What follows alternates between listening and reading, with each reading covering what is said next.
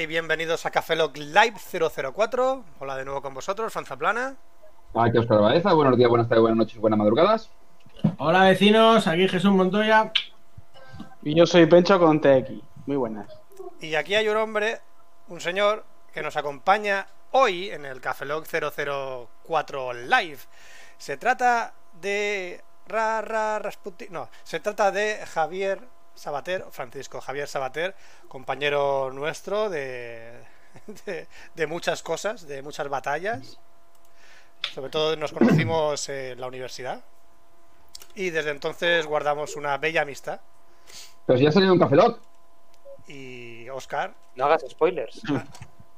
Y Roberto. Y salió alguna vez Javier Sabater salió también en algún Café Lock. No sé si llegamos a entrevistarlo en alguna Café Lock entrevista. No, no, no. En los 24 no, pero En vino el en un Café 24 Lock. no, pero sí, en algún Café Lock eh, podcast Javier Sabater nos acompaña también. Así Sí. que se está convirtiendo en costumbre en traer invitados a los Café Lock. Eh, todavía no tenemos presupuesto para traer a Berto Romero o a esta a la clase, a la, la clase alta. Pero bueno, nos permite el presupuesto traer a Javier Sabater, compañero de universidad. Te al, presupuesto, al presupuesto te refieres a invitarle a una cerveza un día de estos, ¿no? sí. Bueno, Sí, eso. a un caldito calentito hoy en verano, a un caldito. Ese ya no era el acuerdo. ¿eh? Yo creo que lo tengo apuntado, lo he grabado con el móvil. eh, habíamos hablado otros términos, pero bueno, eso lo discutimos después. Mm. Vale. También, No, no te, no te creas, no te creas todo lo que te decimos, ¿eh, Javi? O sea, ya tienes una edad, ¿eh? También nótese que, nótese que en el cuello de Jesús Montoya, si miran detrás de su oreja, debajo de su oreja, podrán ver una cosa blanca. Es lefaf. Ti- Sí, O, tira- efectivamente. o tiras homeopáticas de esas. Tiras homeopáticas. sí. Esto es droga. Para ser exacto, Ah, vale. Lidocaína. Jesús. Ah, vale, vale. No, ah, es que hay de esas tiras que te ponen que no sé, dicen que puede que sirvan, pero puede que no, pero no sirven No, para no, nada. no, pero esto no son las, que no, no, esto no son las tiras estas que se ponen los deportistas. No, no, estos son parches de droga. En serio, droga. Porque me. Esta mañana, bueno, esta mañana sí, esta mañana he sufrido una contractura muy gorda. De hecho, me he tenido que Sí. salir del trabajo porque no podía mover el cuello, llorando. Me han tenido que poner una inyección. He seguido llorando antes de la inyección, durante la inyección y después de la inyección. Y me, y me he venido para casa. Entonces, me han dado más drogas. Ahora estoy top- topísimo de drogas en el cuerpo, por fuera del cuerpo. Estás arriba. Entonces, si Ah. me veis así un poquito lento, es por en, las Twitch, en Twitch no podemos bebernos una cerveza, pero este sí puede hablar de drogas. no, no. O sea, pero drogas Claro. legales. Antiinflamatorio, analgesia, to- todas esas. Ah, vale, vale. Estoy- yo estoy bebiendo drogas café. buenas. Drogas buenas que, que permiten que, que pueda estar aquí y no en la cama viendo trabajando. el móvil y O, o trabajando, ¿no? O trabajando, sí, o trabajando. Yo, oye, me parece muy bien que te hayas buscado una excusa tan currada para salir del trabajo. Yo solo he dicho que salía en Café Lock. bueno, ya, ya. ¿Ya ha funcionado? Pero una vez lo dije, me dijeron, ¿eso, ¿eso qué es? ¿Eso qué es? A trabajar. Bueno, estamos en el Café Lock Live 004. Javier nos va a acompañar en las cuatro secciones que nos hemos preparado. En la semana pasada no pudimos grabar por problemas personales. Ya sabéis que la vida premia por delante de todas las cosas antes que grabar un Café Lock. Aunque la vida nos vaya en ello, Café Lock seguirá con todos nosotros algún día. Sí, siempre. ¿Eh? Bueno, eh, chicos, vamos a ir repasando los correos que no tenemos, por lo cual dejamos un pequeño silencio. ¿Vale? Hasta aquí los correos de hoy. No, en serio. ¿Eh? O sea, Ni tu nadie, hermana, Jesús, ni tu hermana. ni mi hermana. Bueno, sí, tenemos, O sea- tenemos un correo de, de Podimo. Hemos entrado en la plataforma Podimo gracias a Antonio, eh, José Antonio Gelado, del antiguo podcaster de Comunicando. Bueno, es su podcast, de hecho, Comunicando fue su podcast y es su podcast. Y está en la plataforma Podimo, nos ha incluido ya con nuestro feed de Café Lock y podéis encontrarnos también en otros lados más, en otro lado de podcasting, que es Podimo, que seguramente retribuirán a podcaster porque ese es su modelo de negocio. Retribuir por contenido a los podcasters que suban su contenido a Podimo. No ha sido nada de sponsoring, sponsorship ni nada por el estilo. Entonces, ¿nos van a pagar por estar en Podimo? Si nos escuchan allí, creo que sí, deberían. Ah, pues me gusta. Bueno, a, a toda la gente que nos estáis ignorando, mandando o sea, vuestros correos y tal, que como broma está bien, ¿no? Pero, pero que, que- que si mandan algunos no pasa nada. Sabemos que competimos en horario con Ibai y con Alex Capo, Eso, bueno, no somos Eh, la eh, audiencia eh. tampoco de la gente que están streameando, evidentemente. No somos eh, tan mente. Bueno, no vamos a insultar a la gente que vea. Y- corta. Ya les capo. De hecho, lo están notando, ¿eh? Lo están notando, lo han notado en Y su... vienen para acá. Vienen, son legión. Ten cuidado que son legión. Te pueden arruinar la vida únicamente con un simple comentario. ¿eh? Bueno, Tampoco será para tanto. No, tampoco será para tanto. ¿Alguien quiere empezar por Yo dejo ahí. Desde que ha y- empezado a hablar Fran ha subido mil, mil visitas a Ibai, no a nosotros. Sí. De hecho, de hecho, gente que nos estaba escuchando ha dicho que está Ibai. Está Ibai, va por ¡Tira para afuera! Y la, y la ha quitado. O sea, Te preguntan, Jesús, qué le ha pasado a tu cámara que no se ven los pelos en 4K. Yo sigo viendo los pelos en 4K. Lo único que la resolución de su cámara, pues a lo mejor se ha visto menguada un poco porque he reducido su cámara. Así que si queréis que la aumente un poquito Ah, más, claro. ponemos a Jesús así de fondo para que podáis ver su, su, su barba ahí. en ese no, pasa nada, ¿eh? No pasa nada. Eh, Podéis ver la barba así en grande de Jesús, ¿vale?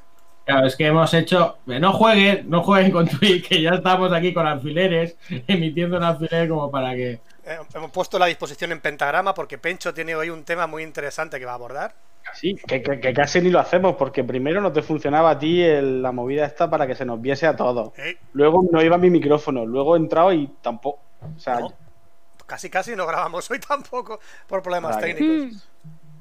pero bueno, se ha solucionado. Sí. Con el, con el truco viejo de los informáticos, que es reiniciando mi ordenador y luego reiniciando el Y yo tuyo. reinicié el mío y se solucionó el problema. Ya está. Nada que no solucione un buen reinicio. Esos son, esos son los cuatro años de carrera, ¿no? O sea, do- Sí. do- dos años, Sí. dos años para reiniciar mi ordenador y dos años más para reiniciar el otro ordenador. Ya ¿Cómo está, lo ya arreglado. sabes? Claro, es fácil. ¿Y tú qué tal? Oye, un, vamos a. un añito para pinchar Sí. el culo a un anciano y el otro para el brazo, ¿no? Y el otro para. Eh, páseme el bisturí. Aquí tiene. El aquí, Sécame tiene, la cara, el ¿no? aquí tiene suyo, ¿no? Es, es tuyo. Sí. Mm, mm. Muy bien, muy bien. Entonces, ¿de qué vamos a hablar? Porque yo ya he dicho que voy a hablar de ovnis. Vale. Como Pues si dijo un amigo, Oscar, ¿qué ¿Yo? temas, ¿qué temas vas a abordar hoy, Oscar? No, que empiece Pencho. ¿Eh? ¿Vas a poner el, tema, el temazo ya de, de- bueno, bueno, como Tú quieras. dale. Yo, ¿Quieres que ponga la, la sección de Pencho, que es la sección de Roberto? Sí. Tú dale. Pero pues, podría ser como un homenaje, ¿no? Espera, vamos a entrar con la sección de Pencho. que es la que va a decir sección de Roberto, pero bueno.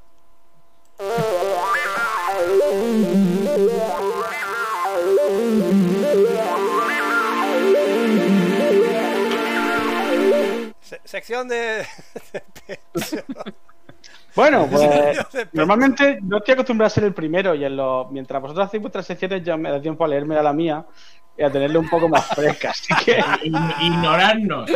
Nos ignora completamente. así que Mira, si notáis que un ojo hacia abajo... Pencho, fíjate. porque Fíjate que te voy a poner la cámara en más grande dándote protagonismo.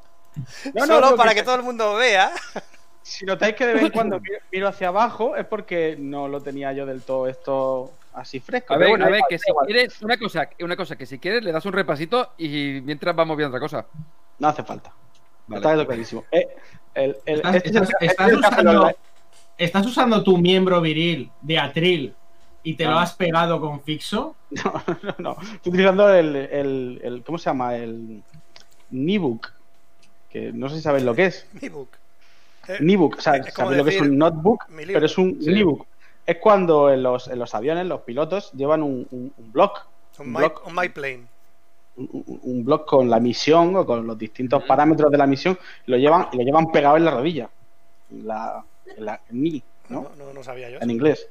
Ah, Ya lo sabéis. Pues estoy haciendo el mismo, estoy haciendo lo mismo, lo tengo el, el folio, porque esta vez Jesús no tengo un post tengo un, un folio por una cara.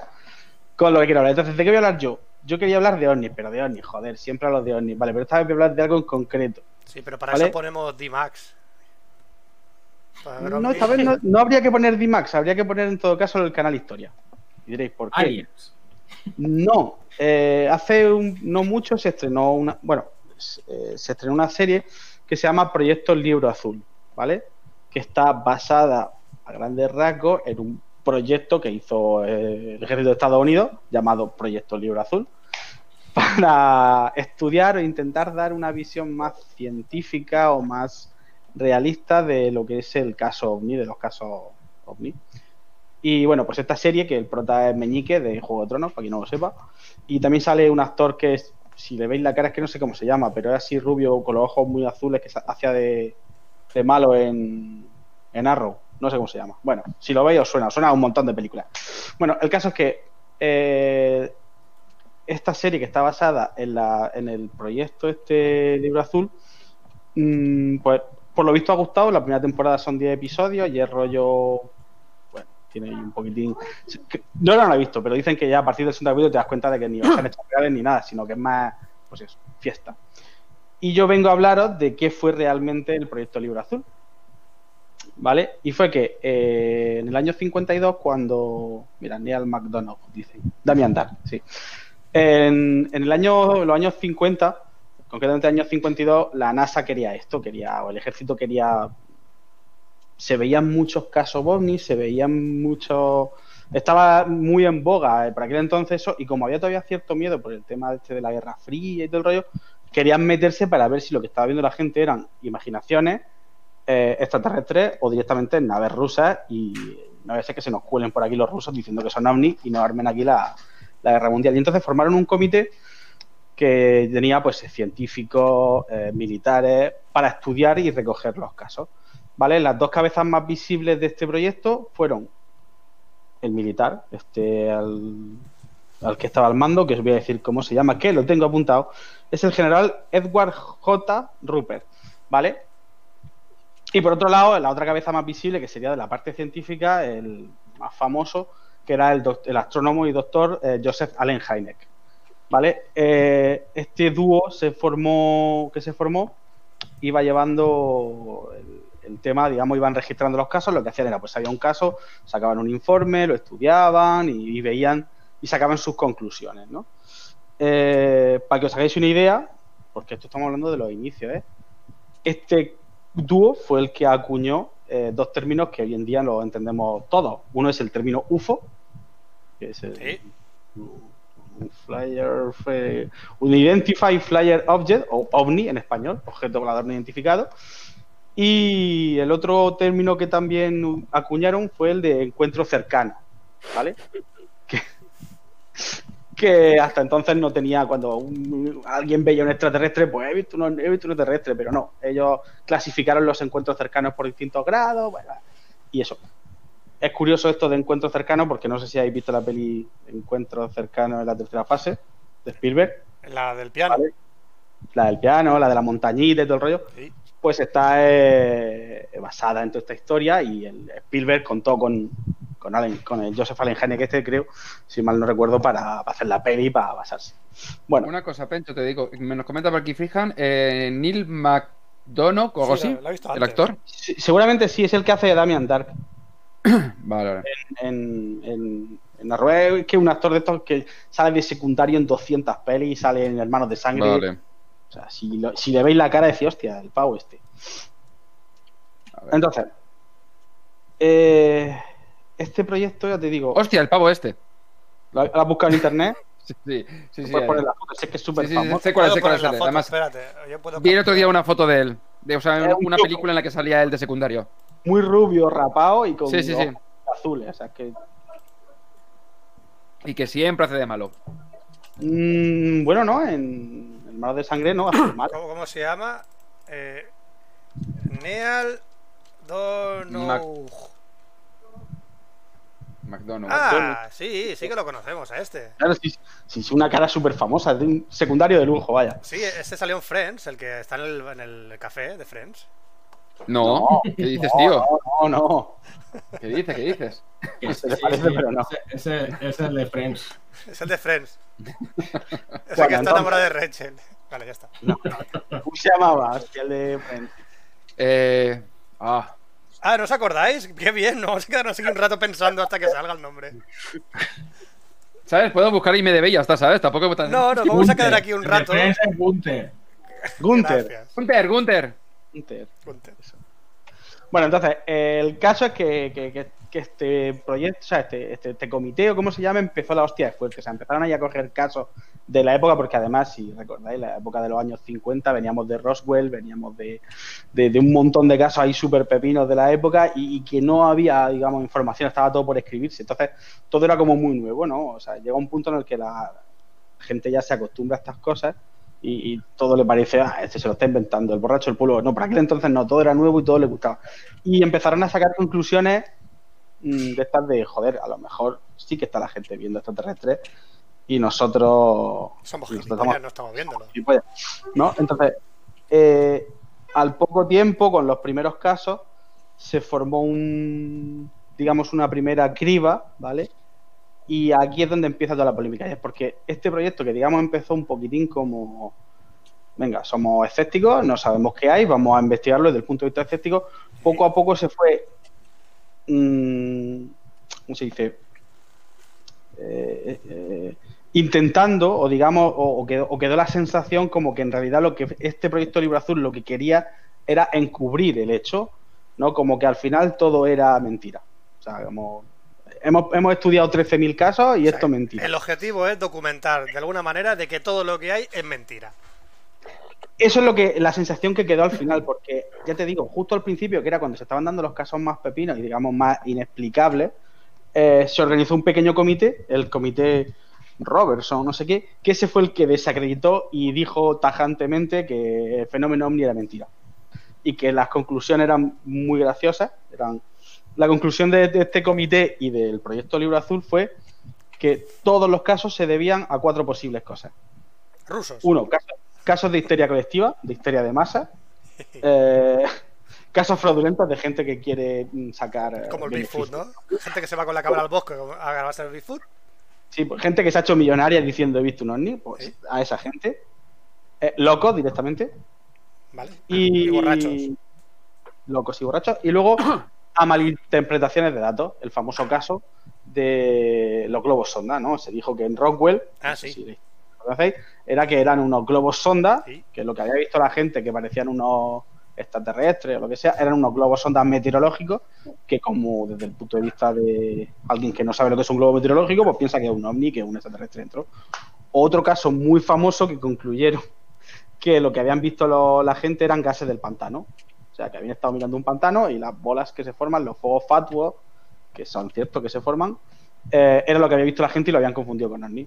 Claro, todo esto... Pero eso no estaba volando, eso estaba saliendo de un pantano, estaba saliendo del agua. Bueno, pero eso, eso es lo que la gente le decía, es que yo lo he visto encima del pantano volando y tú me estás diciendo que son gases del pantano, pues me lo tengo que creer. En España pasó algo muy parecido con, un, con el famoso caso de Manises.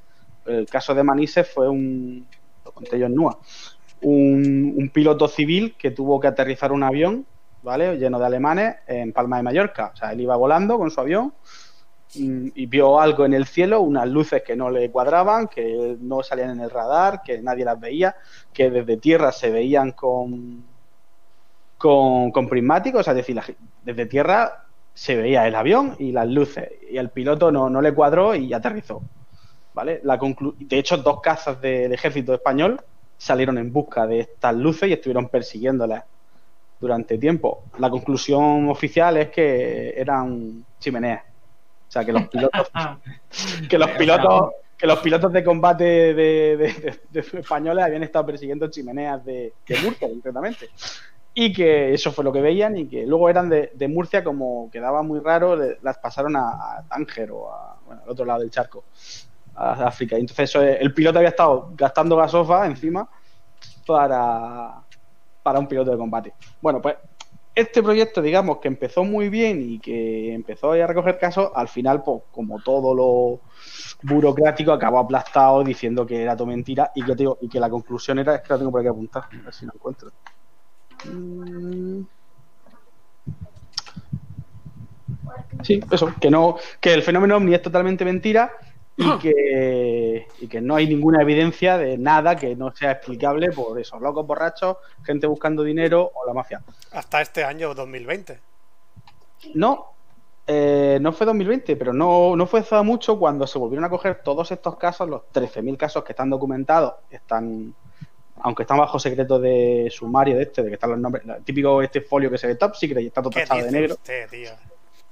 Se estudiaron todos ¿Se estos casos, esos 13.000 casos de nuevo? Se los han vuelto a leer y la estadística dice.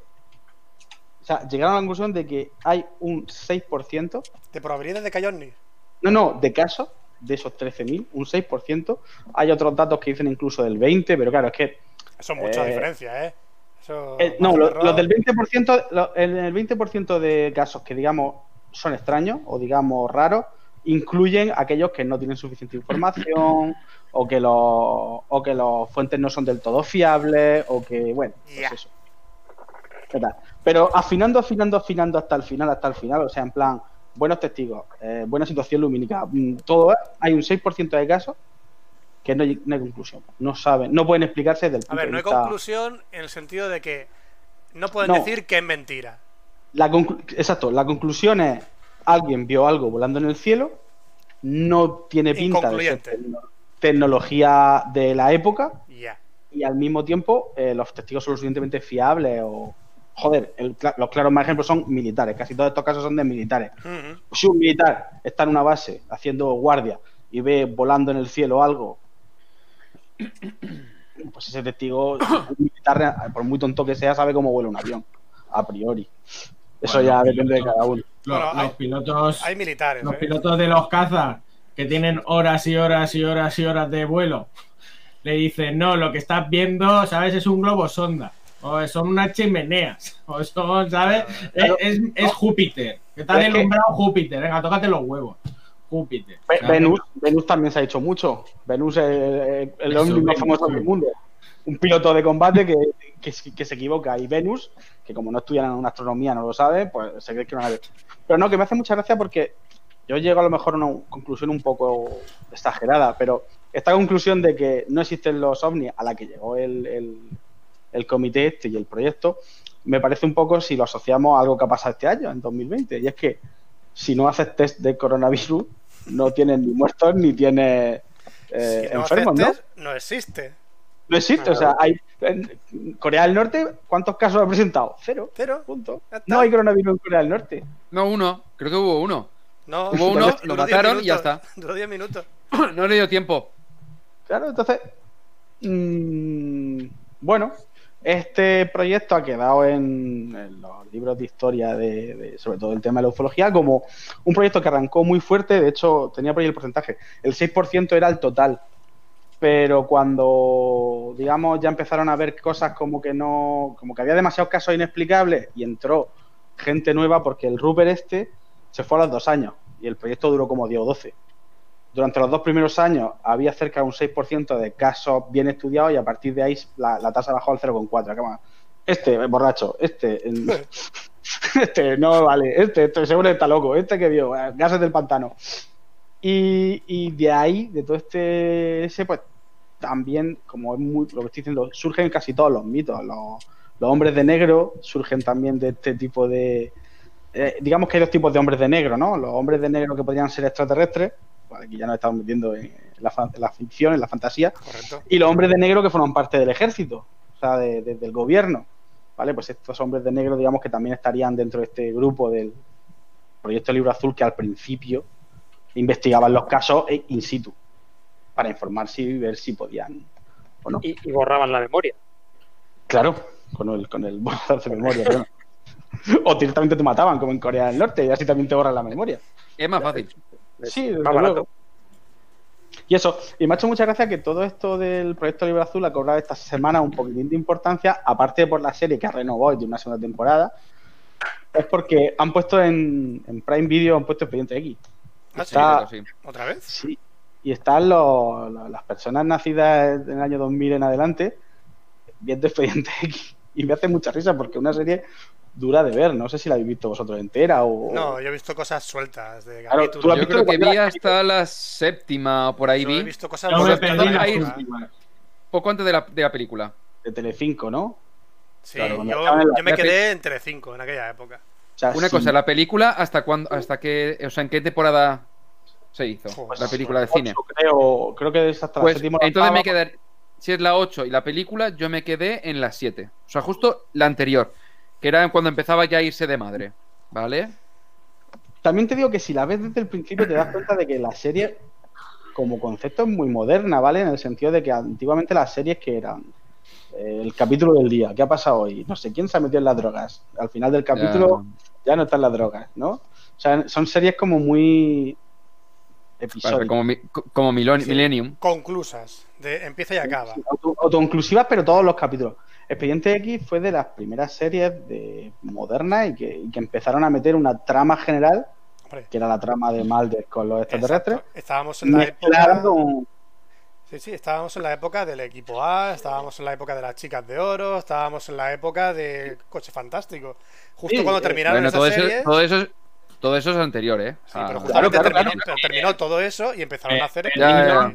Sí, pero que- Perdidos también era un era una serie de capítulos sueltos. O pero al menos así es como lo vendió el cabrón. Capítulos No. sueltos, hijo de Perdidos, Perdidos fue la serie que, lanzó el boom de las series. Es decir, las primeras series que empezaron con la trama y con todo el rollo, estamos hablando de Expediente X, estamos hablando de Twin Peaks, estamos hablando de, de- de Los Sopranos. Son, son esas primeras series que empezaron a contar algo más distinto a Carl Winslow hoy se enfada con. con este, ¿cómo se llama? Con Steve Urkel. Oye, que, nos está- que estamos perdiendo estamos perdiendo ahora mismo audiencia porque estamos eh, el segundo viendo show más visto en castellano por detrás de sistemas de riego de aspersión en agricultura. Ojo, tenemos que hacer algo contra Es los que, sistemas de riego. Me está empezando a caer es mal. que está, estábamos los segundos, lo que pasa es que no lo he comentado porque habíamos bajado al cuarto puesto justo detrás de parasitología y otro tal show que no sé qué es. Vale, vamos a mezclar entonces conceptos de final los hemos, parasitología. los hemos desplazado y nos hemos quedado justo detrás de los riegos. Vale. Oye, ¿Cómo mi- podemos mi desbancar a los la carrera? Mi novia, tiene, mi novia tiene un vivero. La meto aquí que nos hable de. No, por cierto, Jesús, el otro día, el otro día nos cruzamos en el campo, ¿te acuerdas? Estábamos Sí. comprando y estábamos haciendo la compra. Sí, porque, porque me vistes mucho y no me puedes esconder. Sí, Dime, dime. te vi, te vi, te vi. No, no, no quería comentártelo, pero tenías una pieza de, de verdura entre las manos. No sé qué pasó aquel día. Una pizza de verdura. Sí, luego lo hablamos. Pe- un pepino. Eso, Un pepino gordo. muy grande.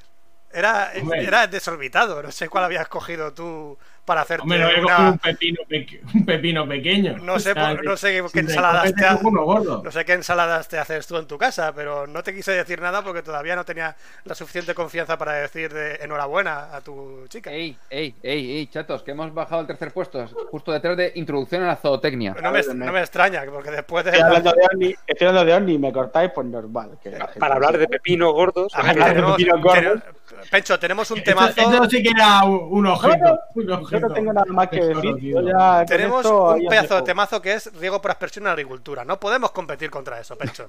Es imposible. No podemos. Es imposible. ¿Has terminado la sección ya, Pencho? Sí, sí, sí, realmente era eso. Recordad que veis, veis Expediente aquí en Prime Video. Pero no la veis antes de dormir, que, que se va a hacer cuesta arriba la serie. Te comentan también que hablando de cosas desclasificadas, y Pencho, has visto eh, lo del paso de Diatlov. Que ya hay versión oficial después de reabrir el caso. Ah, pues no sé, si es de este año, no, desde luego. Yo la última vez que. La última información que tengo del paso de Díaz López de hace un par de años. Pero vamos, lo mismo. Que, ¿Cuál es el ca- la solución oficial que fue? ¿Que lanzaron radiación o algo así?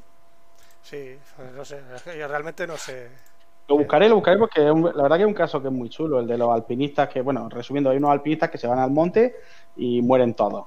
Sí. Y cuando los encuentran, Pero no, No pero no, no- pero no, pero no no mueren como todos.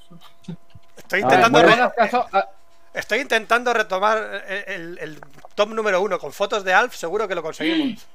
Es un gran consejo. que menos mal, menos mal que han pedido fotos de Alf. O sea, no quiero ¿sabéis- saber si pide alguien.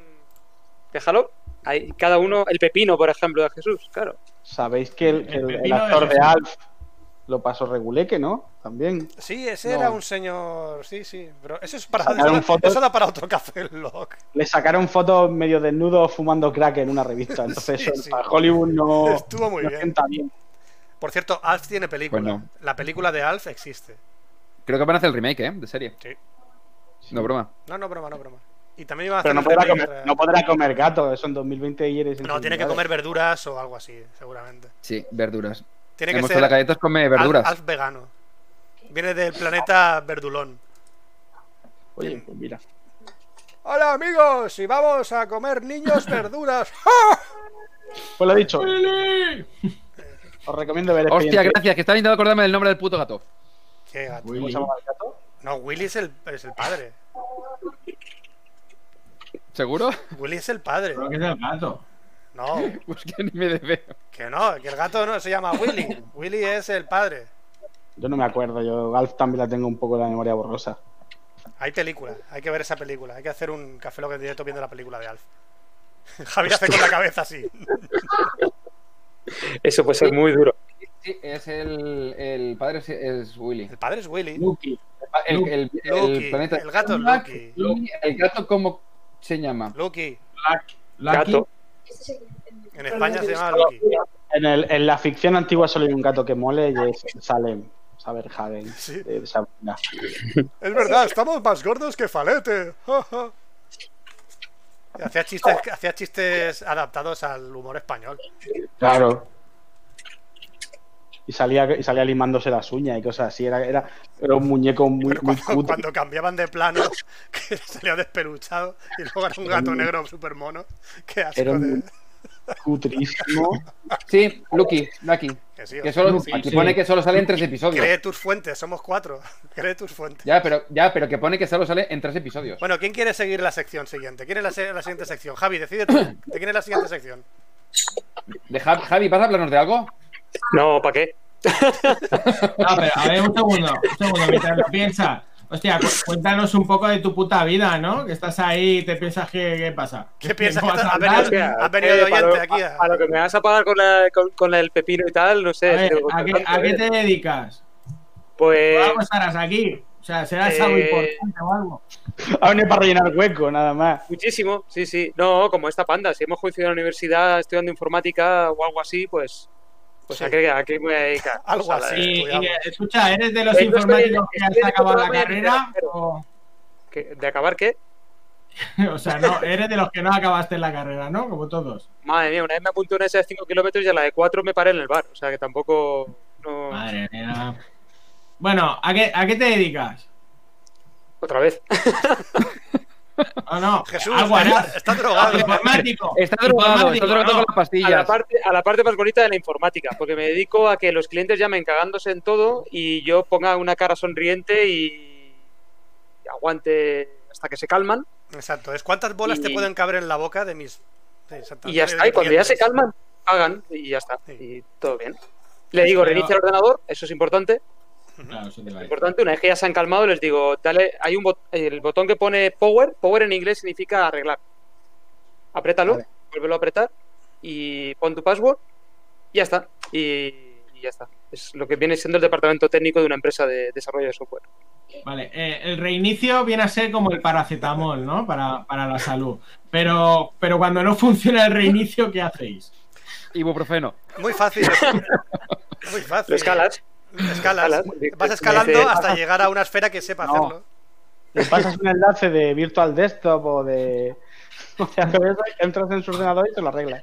Bú- Búscate un tutorial de YouTube y deja de molestar. No se me escucha el sonido, imposible. Dale abajo a la derecha, no, pues, le doy y no coges, funciona. un, coges un tutorial de algún mexicano que seguro que lo ha hecho y se lo pasas. Bienvenidos, más bienvenidos al tutorial de cómo vamos a reiniciar nuestra máquina. Seguro que tienen un tutorial. Son unos máquinas. Siempre coño, ¿qué- tienen algo. Voy a buscar si tienen un tutorial de mi empresa, la No, no. cantidad de trabajo que perderíamos. En, O sea, en no habla, en habla hispana en YouTube hay un mogollón de tutoriales en mexicano. Son unas bestias haciendo tutoriales de todo. Es, Sí, pero- es el puto SEO. ¿eh? Lo, tienen, lo tienen copado. Pero hay un, hay un tema con el. Son un- no siempre. o sea, son- ¿Cómo se dice? Eh, pecan muchas veces de explicativos de más. Es Sí. decir, pueden, pueden decir lo mismo en menos tiempo y con menos palabras y con menos música de fondo y con. Claro, está- le estás pidiendo que no sean mexicanos, ¿no? O sea, Y a- dale, que lo cuente como les haga de los huevos.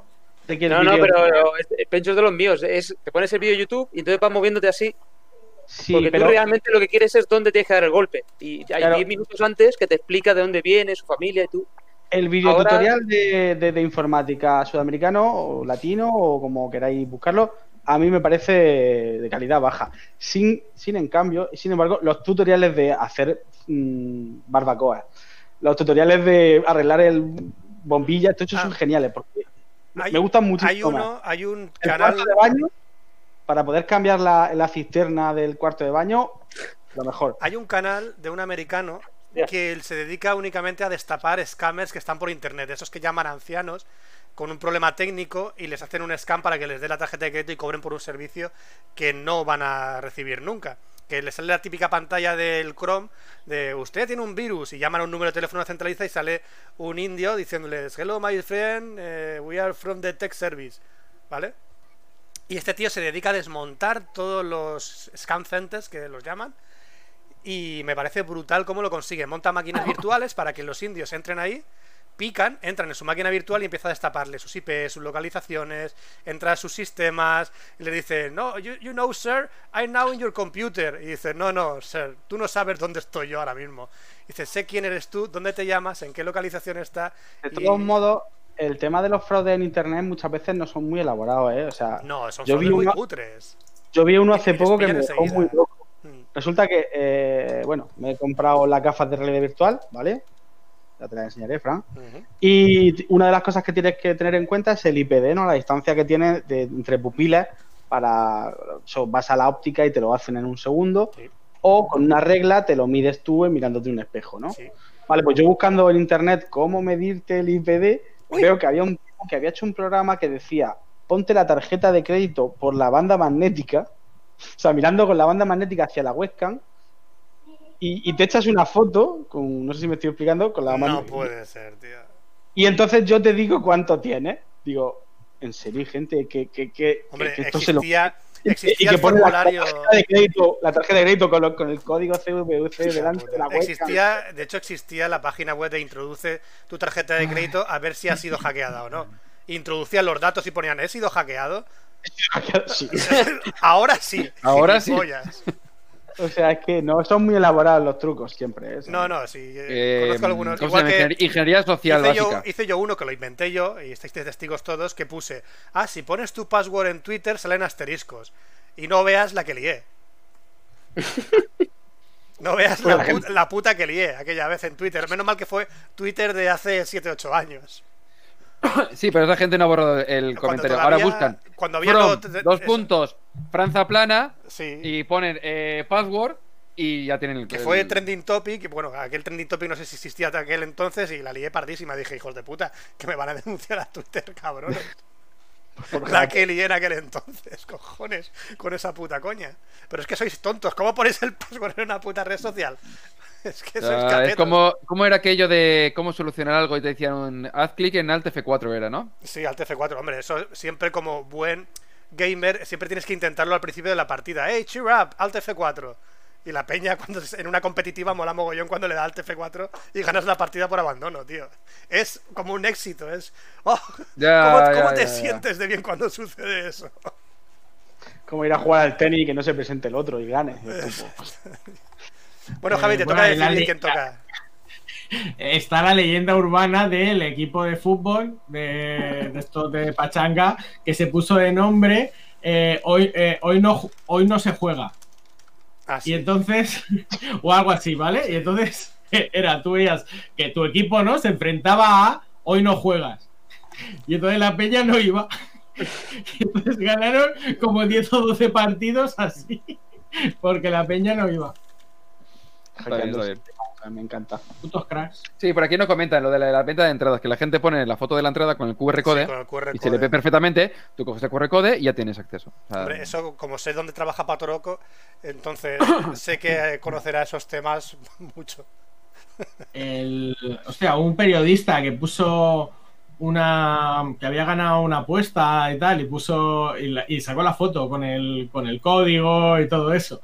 Entonces uno lo vio y lo cobró. Ya está, toma por culo. Está así de sencillo. Bueno, Javi, ¿quién le toca, ¿a quién le, le toca la sección?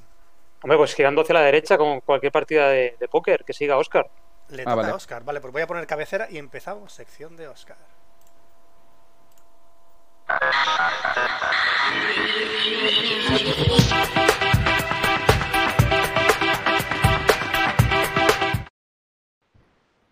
Y bueno, ya te toca, Oscar, así que cuando usted quiera. sí. Hoy voy a hablar. eh, Voy a ampliarte tu cámara ¿por qué porque la- así vas por- a ser tú el prota ahora. ¡El prota! A ver cómo es. A ver cómo me como el logo. No, No, sí. no, te quita el logo, mira, búscalo. Busca el logo, busca el logo, busca el logo, busca el logo. Vale, ya. Eh, hoy voy a hablar del HDMI 2.0 2.1 y qué características tienes que tener en cuenta a la hora de comprar una televisión y por qué le recomendé una televisión a Jesús que no incluye nada de esto. La que petó. No, no, no. Es decir, que nada, que podía comprar. No, pero que una cosa, no, no, no, pero el tema es que Jesús quiere una televisión de 43 pulgadas y 43 pulgadas, estas características no hay ninguna. Es decir, la única televisión que he encontrado con HMI 2.1 eh, de menos de 50 pulgadas, creo que hay una de 48 de LG. El resto, de, si bajas de 49, 55 pulgadas, olvídate, no hay nada. Es decir, todo lo demás hay 4K, HDR, pero las características están mucho más justitas.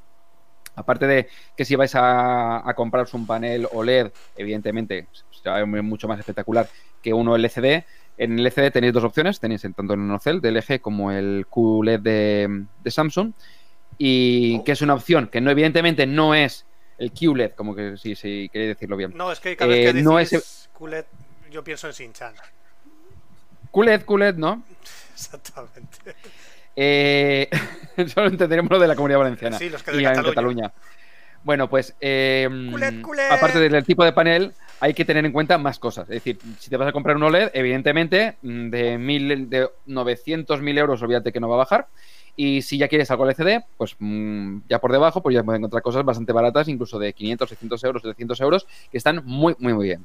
Bueno, diferencias básicas entre HMI 2.0 y el 2.1. El 2.0 soporta 10 bits de color y es capaz de transmitir por a través del cable 18 gigas y alcanza como máximo 4K 60 Hz. Si estáis buscando una televisión que ya os venga bien de cara a la nueva generación de consolas, como la Play 5 o la Series X, ya tendréis que buscar algo mm, de más, eh, más tasa de refresco y seguramente más resolución. Entonces, el HMI 2.1 soporta hasta 16 bits de color y es capaz de transmitir 48 gigas. Por ejemplo, las LG de este año tienen un- una historia que no sé por qué LG ha decidido hacerlo de esa manera, que sí que tienen HDMI 2.1, pero está capado a eh, 10 bits en lugar de 12 bits.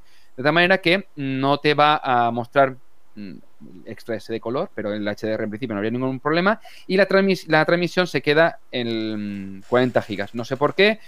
Entonces no es una HDMI real. Tienes que subirte ya a gama alta de OLED para poder tener el HDMI completo. No sé, o claro. gama del año pasado, de Entonces, 2019. Nos están engañando. No te están engañando. Lo que pasa es que si eres muy tiquismiquis, sí que vas a encontrar. De todas maneras, tú ves las especificaciones y te lo ponen. entre- Si eres muy tiquismiqui, No no te compras una LG, es lo que nos quieres decir. A ver, no es que no te compres un LG. Es que una, te vas a una, por ejemplo, una C9 del año pasado que tenía mucha más calidad a lo mejor que la CX de este año, o te tienes que ir a una GX o superior, o irte ya a, una, a las de, creo de Sony, creo que también estaba actualizando ahora HDMI 2.1 por tema de so- por software, que en principio el, el puerto lo era, el H 2.1, pero salía como 2.0 pendiente de la, la actualización.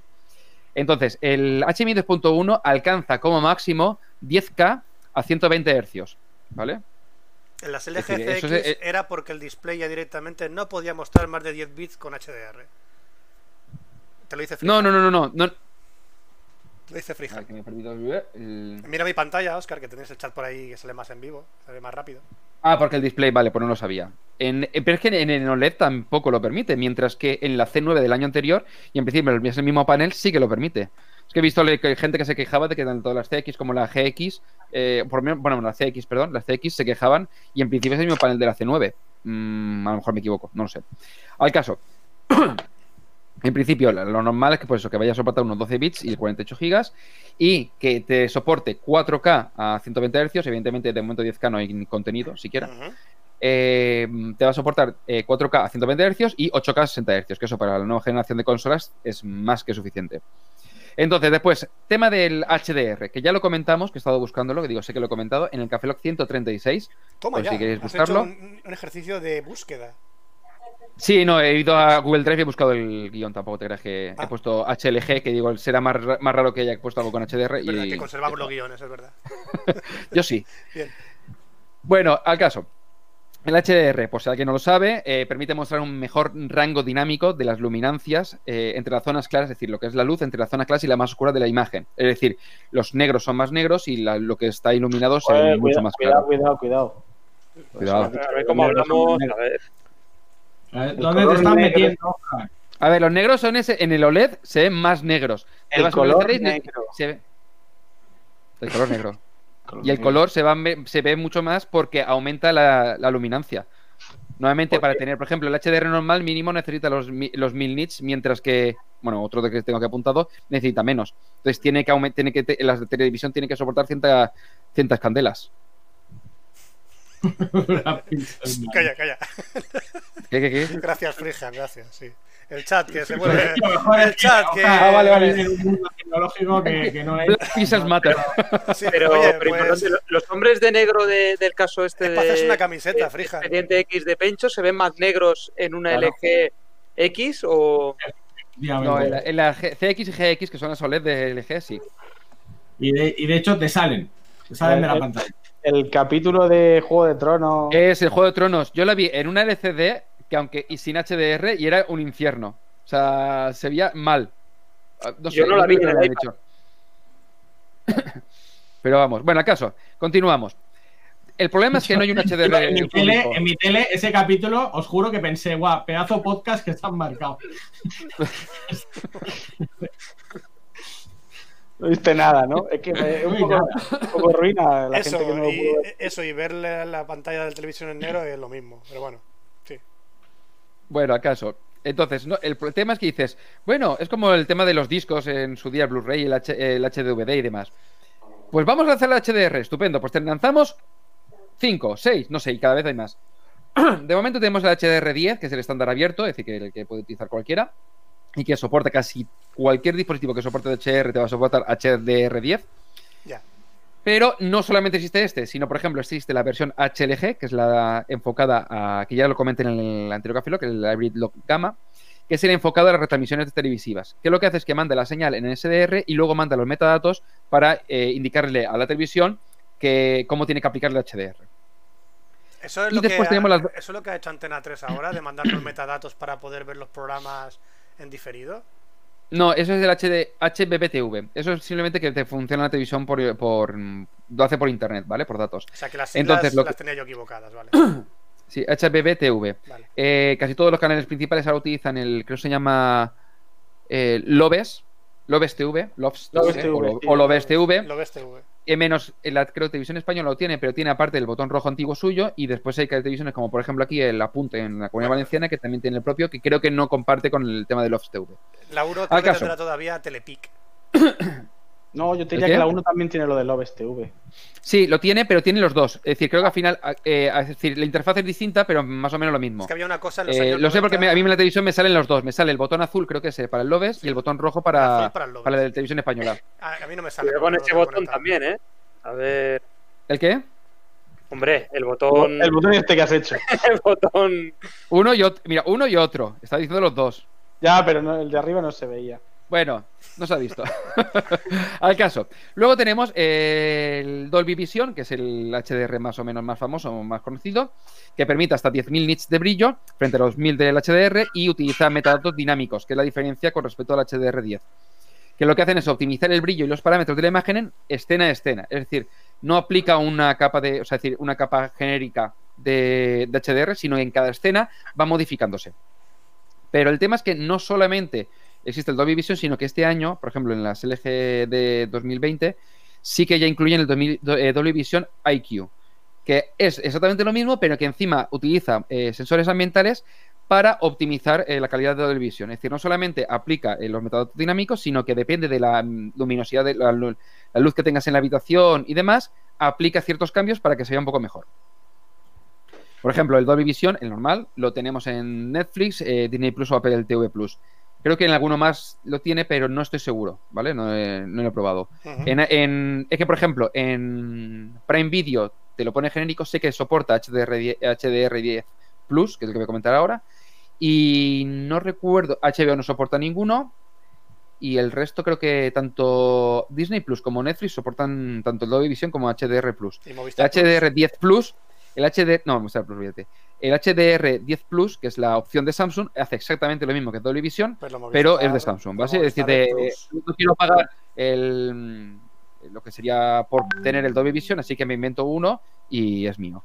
Lo tienen muchas televisiones aparte del, de Samsung. En principio, casi la mayoría de los móviles que, de Android con Qualcomm, con procesador Qualcomm del año pasado y de este, ya soportan HDR10 y algunos HDR10 Plus y así ya pues es, eh, creo que iPhone y alguno más ya soportan también en Dolby Vision.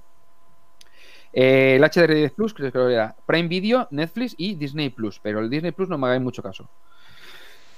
Más cosas. El Filmmaker Mode, que eso esta es casi casi de este año. Porque el año pasado, no sé si visteis que Netflix empezó a mm, indicar que algunas televisiones eran óptimas para poder verlas según eh, los estándares que indicaban los cineastas. Es decir, habían televisiones que te eh, utilizaban un el ¿cómo se llama? El suavizado del movimiento, aplicaban ciertos colores y demás específicamente para el vídeo. ¿Qué ocurría? Que se veía con unos colores o de una manera que los cineastas no se quejaban. Decir, es que esto no se puede ser porque resulta que se ve mal y demás. Entonces, ¿qué han hecho? Eh, la UHD Alliance y eh, los fabricantes lo que han hecho es creado una cosa que se llama el Filmmaker Mode. Por ejemplo, Sony sé que tiene, que además en el Sony Xperia 1 Mark II de este año, eh, creo que tiene una versión parecida, pero que no es el Filmmaker Mode, se llama de otra manera, pero básicamente es lo mismo. ¿Qué es lo que hace es ajustar la, la configuración de la televisión al tema de colores, luminancia el... y demás para preservar la visión original del director, desactivando todo el postprocesado y, y el suavizado de movimiento, de manera que se queda tal cual se supone que el, el director pensó que sería la película. Es una manera de. Es decir, lo que han hecho es hacer una pijadita extra que mm, sirve para vender y que la- los cineastas que todos están viendo que ahora. Pero si eh, tú no eres el cineasta o la persona que trabaja en ello, no te vas a dar puta cuenta. O sea, solo se- lo están pero haciendo porque ya- se está quejando la gente Ya, del fea, por ejemplo, ya, pero por ejemplo, el cineasta, el cineasta X, me da igual, uno, que decide, oye, voy a hacer una película para Netflix, pero oye, quiero que se vea bien, que no se vea y que Y después. que es para el que se vea no- mal.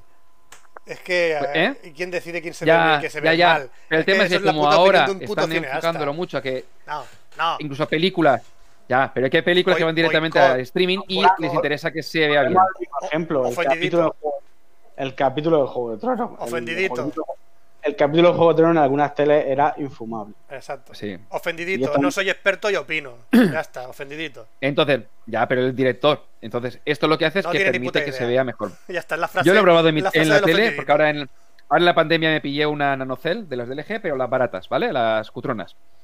Pero que venía con casi todo esto. Y la verdad es que eh, lo del Filmmaker Mode mm, va bien. Filmmaker, Es decir, bueno, es- sí, sí. Sí, sí, la verdad que, la verdad que, se, que va bastante bien. Sí, sí, va muy bien. Bueno, más cosas. Otra cosa a tener en cuenta, el tema del sonido. Eh, Que se oiga. Por ejemplo, aparte de que se oiga y que de soporte 5.1 y compañía, Hombre, si no Eh, Game of Thrones ya no te digo nada. O sea, todo negro y no la oyes, pues. Ves al hospital. ¿cómo se llamaba? El del, el del el que iba en la silla de ruedas. Stephen Hawking. Spoiler. No, el tullido No, el de. Juego de Tronos, sí, el Juego de Tronos. Bueno, da igual, ese no va- Ah, que estamos no todavía hablando de nada. Juego de Tronos, vale. Sí, no, del Juego de Tronos, digo que la verías, verías el capítulo como él. No es que creías que estás preguntando por silla de ruedas random. Y el primero que me ha a la No, cabeza es es que, parecía- no, pero es que es ciego, por eso digo que. Bueno, da igual, no digo nada más por si alguien no lo ha visto. Bueno, el caso, Dolby Atmos. Ya sabía. El Dolby, Dolby Atmos es una tecnología que permite usar hasta 128 pistas de audio en hasta 64 alt- eh, altavoces. ¿Para qué? eh, que lo que hace es. met- Tú puedes tener hasta 64 altavoces, ¿Por ¿vale? qué? Pero en ¿Por qué principio, quieres tener 64 máximo De hecho, altavoces? no cabes tú. 128 pistas de audio. ¿Me dejas terminar, No, no coño? Todo el salón lleno de altavoces. Todo. Sí, no, todo a lleno de ver, altavoces.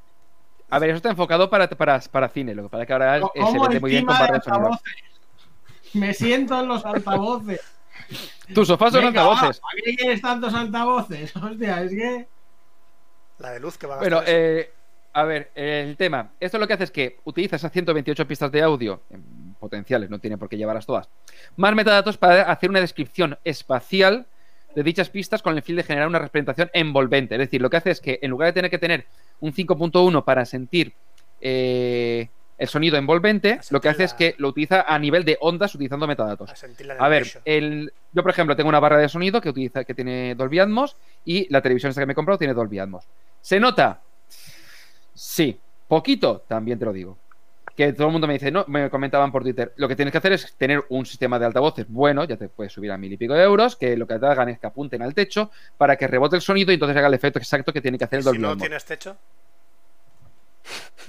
No, te estoy Te poniendo mojas- una problemática. Te mojas cuando llueve. Pues exactamente, te mojas cuando llueve Llueve, y entras de la terraza al salón.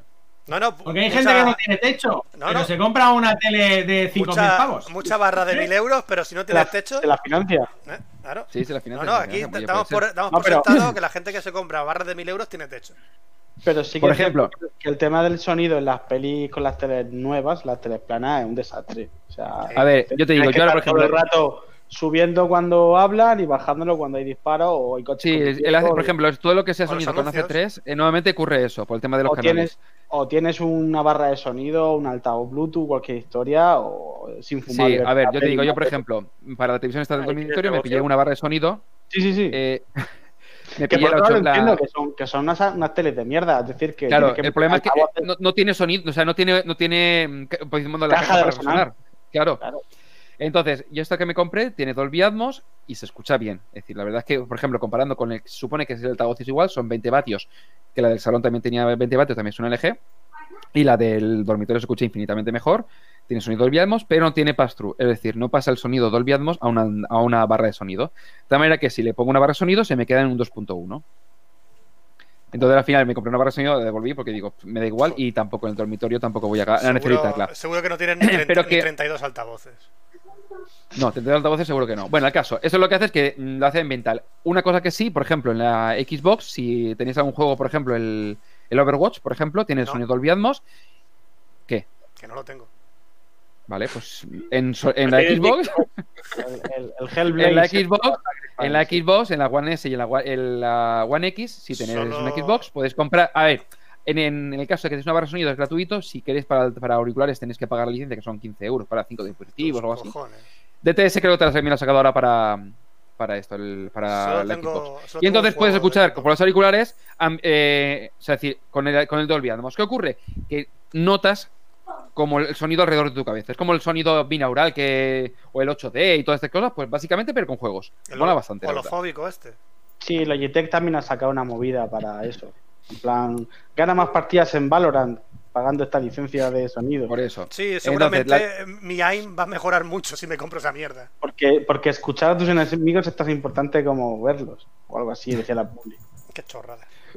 Bueno, pues DTS también tiene el suyo, que tiene más tiempo, el DTS-X, que es el equivalente de DTS al, al, Dolby Atmos. Básicamente lo mismo. Ahora, por ejemplo, creo que en Xbox, si no recuerdo mal, hace poco añadieron también la aplicación, igual que la de Dolby, para por si querías comprar licencia. Digo, teniendo Atmos y contenido en DT, DTS-X hay bastante menos que en Dolby, la verdad. Bueno, y para terminar, tengo eh, cuatro cosas que son lo típico de siglas que te pone ¡Buah! Viene con HDR y no sé cuánto y VB VRR, QMS, QFT y ALLM. Y hay más cosas, pero no me las he apuntado porque era innecesario. A ver, hay más cosas del palo de. A ver, que tengo por aquí apuntado. El DSC, que es el- la compresión de dinámica del, del Oscar. flujo. Oscar, LEAR y más cosas. Oscar. Al final se compró la tele que le recomendaste, Jesús, es lo importante. Sí. o- ver, era, una, era una decente. Bueno, cosas, por ejemplo, el VRR, que es el- la tasa de reflejo variable o adaptativa, el variable refresh rate, que lo que hace es que reducir o limitar el lag, los cortes y la pérdida de frames eh, para que el juego sea bastante más fluido, detallado y sin artefactos. Básicamente es lo mismo que el FreeSync o el G-Sync, pero eh, para televisiones, ¿vale? Lo que hace básicamente es sincronizar en tiempo real la tasa de refresco, sin más. QMS, el Quick Media Switching, es, es- es como el VRR, pero para vídeo. Lo que hace es que si tienes dos contenidos eh, que no que tienen distinto frame rate, lo que hace es que eh, generalmente lo que ocurre es que entre uno y otro eh, se ve una pantalla en negro. Lo que hace esto es eliminar esa pantalla en negro para que sea continuado, es decir, que no Color. haya un, un corte. En color negro. Estar- Estoy viendo que Fran hace cosas y estoy esperando a ver qué suelta. Vale. No, ¿qué no, hace? simplemente que estoy Después- preparando mi pantalla de guion, no estoy haciendo nada más. Ah, vale, vale, vale. El QFT, Quick Frame Transport, que lo que hace es que reducir la latencia de la señal para un juego sin retardos. Lo que hace es que eh, la televisión calcula el tiempo entre que recibe la señal, por ejemplo, de la consola, eh, como lo que el tiempo que va a tardar en, en llegar a la televisión, a pintarlo y demás. ¿Vale? Es una especie de compendio que lo que hace es que intentar reducir al máximo la latencia. ¿Estás queriendo Luego, decirnos el- que el mundo de las teles va a ir poco a poco convirtiéndose en telegaming? O sea, van a empezar a sacar teles con LED RGB por los laterales y cosas A ver, así. tienes las Philly, las las. Phillies Ambilight desde hace años. No, no, no, no, pero yo me refiero al rollo gaming cutre, o sea, a los Pues altavocillos dales con tiempo, dales las teles tiempo. con este tipo de rollo y esta estética, a las sillas, Dales tiempo, dales tiempo. a los teclados mecánicos, o sea, van a Pien- teles- piensa que, claro, eh, el- esto va a ganar, va, es decir, cada vez que van ganando las consolas más terreno en el salón, entonces lo que van a hacer es Mira, va- Pencho. estar enfocándolo a eso. ¡Yujú! Sí, sí, sí. cuenta. No sé si ya poder... No, no me llega el mío. ¿Habéis visto esto de, de, la, de las de que las sillas gamer en verdad son sillas de niño de coche pero con ruedas? Sí, totalmente. Por cierto, ¿habéis visto en YouTube el vídeo de ¿puedes enfriar una habitación con este artefacto? Coño, es verdad, lo tienes. Pero lo tengo de hace años, costó 20 pavos y te lo están vendiendo por 100. Eso lo vendo yo Mira. por 20, Pues fíjate lo que es. Es un trozo de plástico con un filtro y de esto es agua, ¿no? con un filtro. Es súper putre, tío, que es un puto filtro de agua. Sí, pero, Pero es que Xiaomi. Xiaomi sacado uno ahora, que es el que y, que, vende. y que tiene. Lo va a Pero que ver. es un. Pero eso es un humidificador, ¿no? Sí, No, no, no, es, papel. pero es- Es papel, que se humedece. Y luego tienes un ventilador ahí, no sé si se ve, no se ve. Un ventilador de ordenador. O sea que lo que hace es ventilar papel mojado. Exacto. Y tienes aquí una, un- un- una especie de orificio donde metes agua con hielo, si quieres. Y lo que más mola. de- ¡Yujú! hostia, es- es- entonces es mejor que el mío, porque yo tengo un ventiladorcillo. Tiene LED. Que va por una bar- A ver, yo tengo una barra Eh, LED que ocupa toda la, toda la esta, toda la mesa de Tiene dos LED y metros y tres pico, pero velocidades. Fran, ¿entramos en detalles de por qué tienes papel higiénico al lado del teclado? Sí. Porque tengo mocos. Mocos. Sí, muchos mocos. Mucosidad. Mucosidad. Tengo muchos mocos siempre. No, es verdad, no, no es Y le, coña. gusta, y, le, y le gusta sacarlos. No es coña, tengo muchos mocos. Siempre que me siento estoy sonándome los mocos. Así que ya paso de, de pañuelo. siempre que te sientas, Fran. Bueno, el ALM, que es el Auto Low No, Latency y Mode, y también siempre termino. llevo pañuelos en el bolsillo. ¿eh? Eh, es lo que hace alguna es paja activar automático. Eh, a A ver, no usas el papel para eso, no te limpias. No, el papel no, yo me lo chu- eh, Digo, no, hostia, a ver. Bueno, pues eso, que el ALM, ALLM, que el Auto Latency eh, Mode, que esto viene muy bien para el tema de consola, lo que hace es que activar automáticamente eh, todos los ajustes de, para reducción de latencia Sí. en el caso de que el dispositivo conectado soporte este modo. Por ejemplo, la One S y la One X lo soportan, mientras que la PS4 y la PS4 Pro de momento no lo soportan. No sé, a nivel de software eh, lo incluirán en un futuro. O la PS5 y la Series X lo incluirán. Y con eso ya he terminado. Había muchas más cositas, lo que pasa que creo que si empiezas a soltar un montón de más de, de siglas, creo que la gente va a pasar hasta puto culo. Nada, seguramente Javi puede elegir Había, había una, una ristra importante. O sea, aquí hasta el tema del RGB de los colores, cómo funciona. Pero así aprendimos Eh, muchísimas cosas, como el PC Mecía. Si no llega a ser por el PC Claro. No aprendemos cosas. Eso, eso, eso. Ah, y si tiene pues puerto el HDMI, uno de los HDMI, aparte de 2.1, es eARC para el tema de retorno sonido, para el tema de sonido, chachi. Ya está. Y todo eso para decir que te has comprado una tele LG. Totalmente. ¿A quién le toca No, me da igual que sea LG. Se la, se la recomendó a, a Jesús. No, a, a Jesús le com- recomendé una Samsung. Otra. Una Samsung. A ver, gente que. Una, gente Q, que- una QLED, Fran. Sí. Eh, si queréis ver Prime, no compraros una Samsung. Es una puta mierda. Vale. No va, No va. no va. Sí va, sí va. No va, no va. No va, no va.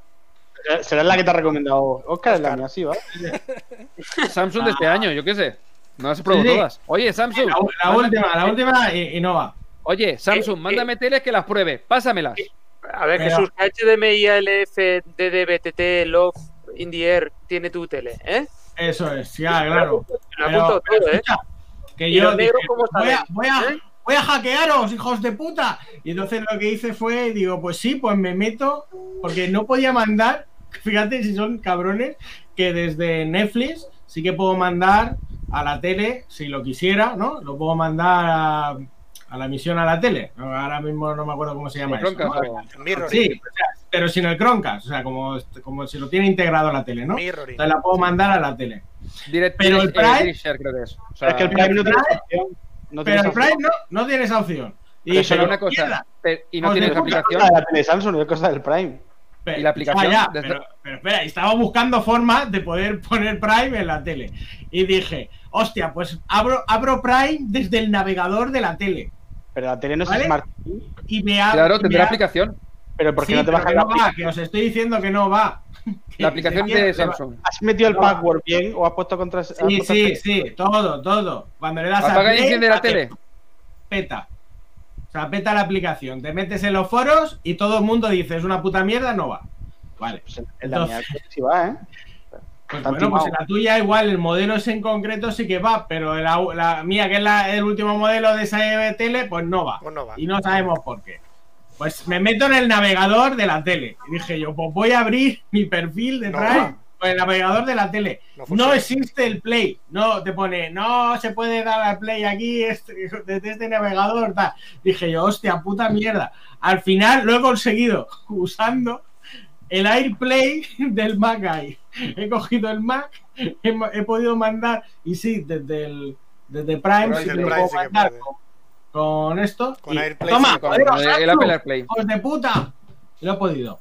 Oye, pues le has dado la cara con Apple a los de Samsung. Muy bien hecho. Hasta aquí, hasta aquí mi, mi revisión de la tele que, que me Que me recomendó Oscar, gracias.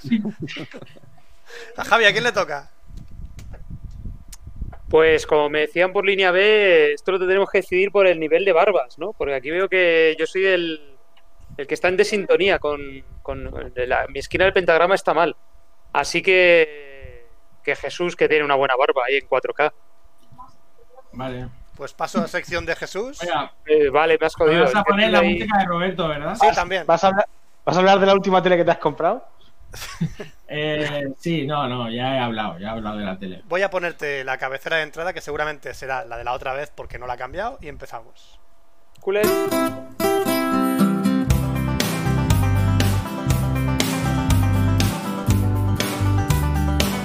La sección de Roberto. Ya toca la sección de Jesús en Café Lock Live 004. Hoy nos va a hablar de la televisión Samsung que no va Prime. Venga, No, Jesús, no ¿de qué voy nos a vas a hablar- hablar hoy? No os voy a hablar de la Samsung, que ya, ya me he desahogado bastante. Bueno, por cierto, quitándolo de Prime, el resto va de puta madre, ¿eh? Ya ves. De hecho, Es la mejor televisión, la mejor inversión del mundo. La puedes enganchar con Alexa si tienes, y si no tienes Alexa, pues desde el mando aprietas un botón y le dices, estoy aburrido, ¿qué hago? Y la tele te dice, esto es real. Espera, ¿eh? espera, espera, espera, espera. ¿Tu tele tiene Alexa y no va al Prime? No me lo creo. No, no, no. No me lo creo, no me lo creo que tenga integrado. El, Se el- puede Alexa. vincular, no, no, no es que venga integrado. Se puede vincular a Alexa si lo, si lo tienes. ¿Vale? vale. Para que tú llegues a casa y le digas, Alexa, ponme la tele, y boom, y la pone, y ponme el ga-". está, está todo integrado y todo preparado. Vale, Y si es mi caso, que no tengo Alexa, porque no quiero que el gobierno me, me escuche mis conversaciones, eso, y porque soy pobre, pero entonces tienes eh, la opción del mando. Entonces tú le das al mando, aprietas a un botón y le dices, eh, tele, ponme el canal 26, o ponme Netflix, o ponme... y te lo Pero pone. ¿Tardas menos que darle al botón? Sí, pero Tienes es, que buscar el mando. Yo también lo hago, ¿eh? es perrería. Eh, y la mejor parte es cuando le dije, me aburro, y me dijo, literalmente me dijo, sal a pasear, salte fuera, que te dé el aire. En tiempo de pandemia. Que la tele me dijera, sal, sal, sal de esta casa, déjame en paz. Es como tu madre, la tele. que. No, que solo ves mierdas aquí en la tele. Estoy, estoy harto ya de. Estos son los putos huevos de anda. aquí, hasta aquí la sección de Jesús. Bueno, hoy, hoy os iba a hablar. No, no, no os voy a hablar. De Alexa. Fran, te veo inquieto, eh, te he roto, eh. Ya tenías ahí preparado el turno de póker, eh. ¿Eh? ¿Cómo? A Fran lo veo inquieto, que le he roto, que él ya tenía preparado ahí. Es verdad, sí, sí, sí. Y, sí, y, y la has jodido. Porque Ah, no, que mi él- sección. No, no, para nada. Estaba preparando un, un Jamboard también para joderos un poco a vosotros por aquí. Ah, vale. Para mandaros mensajitos aquí. Ah, vale, ejemplo, bueno. puedo, puedo pintar una polla y cosas así. Hostia, esto para ti es una polla, ¿no? Joder. Lo siento, Fran. A ver, que, que decida la gente. Sí, esto es una polla. Eh, ¿Pero la vas a poner o.? la has- No, no puedo en- ponerla, no puedo ponerla en Twitch. A ver, no puedo eh, hacer estas cosas en Twitch. No, Ah, no, que nos, que el nos tiran, que nos y decimos que es un Pokémon. Mira, sí. Fran nos ha dibujado una polla. Bueno, va. Yo lo voy relatando. No, no, directamente Ya. lo voy a poner y ya está. Os O jodéis. sea, lo que es. Esto- ¡No! Esto es lo que he dibujado. Nos cancelan. Nos Y esta es tu madre. Ya está. Eh, Oye, es, pues. eh, Fran lo que ha dibujado es Fran. una representación icónica Fran, de eh, La Esperanza. Es un cuadro de, de Miró. Es un cuadro de Miró. De hecho, Miró tiene cuadros muy de mirón. parecidos, Tengo pero no vamos a hablar de eso. Eh, al lado sentado y acabo de abrir los ojos Olvida, mucho y señalar con cara de susto. O sea, he estado muy bien, muy, muy buen momento para mirar la pantalla. Qué buen momento, ¿verdad? Como bien ha introducido Fran, hoy os voy a hablar de comidas. Lo, Pensaba lo que sabía. nos van, a, nos van a banear de Twitch a Lo este ritmo. sabía, lo sabía. A punto de Entonces, conseguir el logro De la, como le he llamado yo, las Girisotis Foods. Están las Real Foods, pues los Girisotis Foods o Juegos del Hambre, porque madre mía, lo desesperado que hay que estar para meterse eso en la boca. Vale, ¿cuánto? Antes, antes lo he preguntado en off the record, pero ¿habéis ido a algún país o algo, a algún sitio que habéis dicho, hostia, eso no, eso no me lo como? Eso no Sí, se lo pero no hace falta viajar a un país para decir eso. ya, ya. Iba a introducir también elementos españoles, pero. A ver, Fran, ¿tú qué comida dices? Eso no me lo meto. A ver, yo eh, creía que no lo iba a comer nunca, pero me gustaron mucho los saltamontes. Creía que, creía que iban a estar así malos, pero es únicamente un crujido y ya está. Están fritos y saben bien. Un, un crujido. Es y un ya está. crujido y ya está. O sea, si no te imaginas que es un saltamontes, está bueno y todo. Me comí tres o cuatro. Eh, hay una empresa que comercializa grillos, gusanos. Insectos, Sí. insectos De hecho, de hecho dicen que es la comida del futuro. Tienen, tienen un gran aporte de proteínas, son fáciles de cultivar, tienen poco, eh, consumen pocos recursos y, y- y de hecho dicen que es el futuro, porque el resto de alimentos eh, consumen mucho, Mm. mucho De hecho, recurso. allá, Pero que esto lo venden en el Carrefour, me refiero, que no te Sí. tienes que ir a. Sí, sí, no, pero se están poniendo de moda y. De hecho, la otra cosa más rara que me comí, Jesús, es eh, justamente el 28 de febrero de 2020, antes de venir a Barcelona, me comí una sopa de murciélago y me, pas- y me pasé por la Rambla. Vale, fuiste tú. Fui, yo el que... El que extendiste ese coronavirus, ¿no? No, que va, para nada, soy yo. Están diciendo lo del pastel de sangre en el. Sí, eso ya gana. Sí. de sangre. Pero eso es una morcilla, a fin de cuentas. Pero ¿no? la sangre es buena, ¿no? O sea, la- yo hago pelotas No. con sangre. La morcilla, la morcilla es pastel sangre de con. sangre. Sangre frita. No, dice que es en Finlandia. Ah, pues bueno, Claro, aquí en en Está la sangre frita. De hecho, La sangre frita y, hecho pelotas de cocido con, con sangre, sangre de pollo. de hecho, es un elemento muy común porque en el cerdo, como sabéis, se usa todo y la sangre también. Sí. O la Así sangre, que- sangre cebollada también. Es un plato muy Otro típico. alimento que también les puede resultar raro son los caracoles. Eh, voy a empezar de menos a más, ¿eh? Los caracoles. Ah, los caracoles están buenísimos en salsita. Oh, qué buenos. Me gusta la salsita, no los Unos caracoles. serranos. Oscar Unos serranos. cubos, cubos de caracoles. A tope. Oscar ahí, caracol. Enhorabuena, Vicky. A dos carrillos. Otro... Otro producto así que llama mucho la atención aquí en España son los percebes, Sí, que es Los 90% percebes. pene. o conocidos como las pollas del mar. Sí. Las pollas del Pollas mar. marinas, sí, señor. Mi abuela decía paticas de cabra. Pero No sé. paticas de Ah, cabra bueno, con sí, esa- porque son pezuñicas. Sí, son como pezuñicas. También. Y todos estos productos siempre es, hostia, el primero que se lo comió, o sea, ¿qué pensó? Te voy ¿Qué a comer hambre, qué hambre tengo? Primero. voy a probar. No, igual era curioso, ¿sabes? Lo que primero ahí que se enganchado comió en la roca y dijo, hostia, pues esto me lo voy a comer, a ver qué tal. Y así funcionó todo. E Y, Igual, hostia, igual que las, veías una planta, igual voy a probarlo. Se ha muerto, no comer. igual que las setas de colores. Oye, ¿qué seta de colores más interesante? Me la voy a comer. Vale, los hemos muerto. Bien, no lo comimos. Pues eso, voy a dar listas de cosas que me han llamado muchísima atención que la gente se lo come. Un alimento que es eh, muy llamativo, no sé si habéis visto la serie de Aníbal, o la de el crematorio también se menciona, que es eh, un pajarito, que es el escribano hortolano. Uh, No sé si habéis oído hablar, que es un pajarito frito que no se puede consumir. En Europa está, está prohibido porque es un, es un animal en peligro de extinción. Entonces se decidió, se decidió suspenderlo, o sea, prohibirlo. En, en 1990, bueno, desde 1999 está prohibido. Hace unos años unos chefs franceses pidieron ¿Qué estás poniendo, Fran?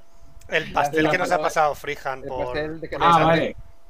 Te has, El te pastelito has de desenfocado. Te has desenfocado, Jesús. Vale, gracias. Espera. Sí, te veo. Sí, sí, sí. No pasa nada. Te veo nervioso. Ya está. Es que si me muevo mucho. Mira. Si me muevo mucho me desenfoco. Sí. Vale, arreglado. Em, el escribano hortelano es un pajarito que se, que se fríe. Y la, y la curiosidad que tiene este manjar es que se come con la cabeza tapada. Te coges un- una toalla, un paño, ¿vale? Te, lo tapas. Y se supone que es para aprovechar todos los olores que, emite eh, las, porque tú lo has macerado, el pajarito y tal, entonces para que puedas oler todas las hierbas. O lo que dice la leyenda, que es como es un crimen tan horrible comerte un ser tan inocente para que Dios no te vea. Esto, lo que yo he puesto en pantalla. Eso, el pajarito, el pajarito frito este. ¿Ves? Y se, se lo ponen ahí, se, Se lo- tapan la cabeza. Se tapan la cabeza Sí. para comer el pajarito. Pero ¿cómo se llama? como la- Codorniz frita, ¿no? No, ese, bueno, el pajarito se llama escribano orto- hortolano. Sí, pero me refiero que también es pequeñito. Sí, sí, es un. A es ver, un yo entro a un restaurante y me veo esta foto. Y, y yo, Y no. pues, pues, yo no sé qué están haciendo ahí, ¿sabes? Yo- Parece Ice Way Sat, la, la peli de. sí, de Tom Cruise, sí. Yo entro a un Piensas que se restaurante y están veo comiendo eso. de todo menos unos pajaritos. Sí, no sé si entrar ahí o están haciendo algún ritual satánico. Bueno, Pero yo, yo, yo, por ejemplo, de pequeño iba a un, a un merendero con mi familia, con mis padres, era muy típico ir, y nos ponían pajaritos. Yo lo llamaba Sí, pajaritos fritos. entiendo Eran codornices, sí. A ver, Abierta por la mitad y En la Vega. Baja, en la Vega Baja lo comía yo mucho, hecho, desde pequeño, pajaritos fritos. aves así, se Sí, pero pueden es algo que se ha perdido, ¿no? O sea, es- Sí, esa yo comida. los comía planchados, así, chafados. Sí, como si fuese un pescado abierto. Está buenísimo. ¿sabes? Yo lo recuerdo desde crío como algo normal. Sí, yo también. Crío, eh, cuando iba a la Vega Baja, que yo iba mucho a comer allí a Orihuela y a. Claro, seguramente sea esa. Yo, yo, yo era aquí en Murcia, o sea que no, Sí. no es raro. Yo lo comía que- cuando iba a Orihuela. Estarás contento, Jesús. Has conseguido que Fran y Pencho nos hablen solo de cómo se comen su pajarito. Ah, Planchado, además. eh, bueno, hay, hay que tener cuidado con comerse los pajaritos. Porque, cuidado, ¿eh? Porque en China se les ocurrió matar a todos los gorriones que veían por el aire y lo pasaron, lo, pas- lo pasaron y lo están pasando bastante mal. Sí, cuidado con comer indiscriminadamente una especie. Por eso hay cosas que hay que tener cuidado. Y luego, si estamos hablando de comer la polla a alguien, que creo que es de lo que te referías, se han dado caso, ¿eh? Se han En dado caso Alemania, que- Se están agotando en las Alemania- pollas. En Alemania No. fue condenado un hombre que invitó a otro hombre a una cena hecha con su miembro. Sí, verdad, con verdad. su miembro. Eso lo hemos comentado en Café Lock. Eso lo hemos hablado. Claro, en Café. Lock. Y en. Tailandia, pene de no sé qué, también. No me había una comida también para comer pene de, de algo. Tienes que ir a un restaurante tailandés. De caballo o algo Sí, así. alguna cosa de esas. ballena. Puede ser, alguna cosa de esas. Mm. No lo he probado. A ver, todo, todo se puede comer, de los animales se puede comer, de hecho de los humanos también. Iba a hacer un, después más adelante una segunda parte hablando de la comida humana, para que se puedan comer, pero, pero sí. O sea, el caso este del alemán, que, que fue una quedada, o sea, quedaron. Y como dice Pencho, le dijo, cómeme mi polla, y el tío pensó, pensó otra cosa. Pero no, Se el la tío comió, la- sí, se la comió, se la comió. se la se comió literalmente. Y fueron a la cárcel ambos. Se la comieron entre los dos. Todo, todo un manjar muy, muy adecuado. Muy rico. Otro, otro alimento raro, este que también lo habéis oído hablar mucho, que es el, el café. El café más caro, el Luwak. Sí, el que se El caga. Sí, el que pasa por. Que, el que sale por el. O sea, que se lo tiene que comer el bicho y cuando lo caga lo recoge. El que se Se caga. lo caga, los cagan unas civetas, Sí. un animalico, que descubrieron que, que le encanta comerse los granos de café. Entonces se come el grano y encima se lo come en el momento lo- los buenos. O sea, no se come la mierda de grano, se come los buenos.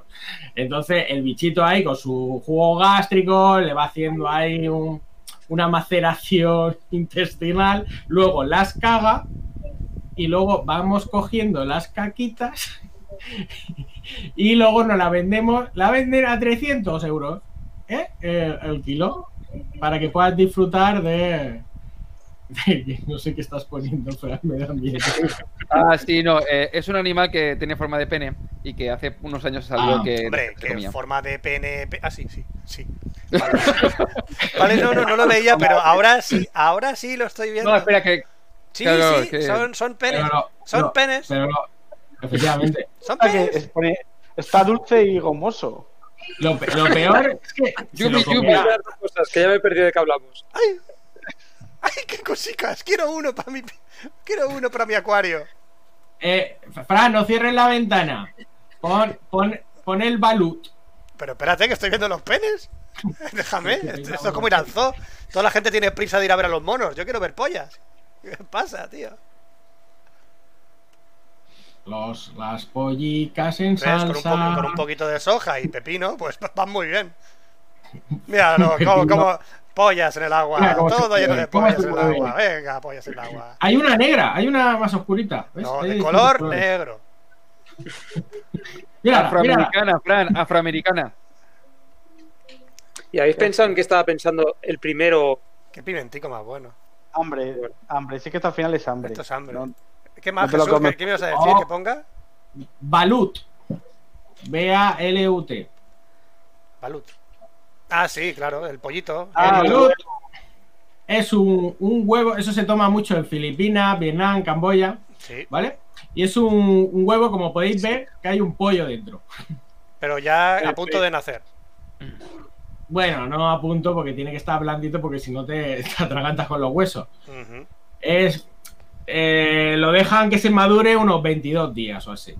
Entonces, dejan que el huevo, huevo fecundado, vaya creciendo, el feto vaya creciendo y después lo cuecen.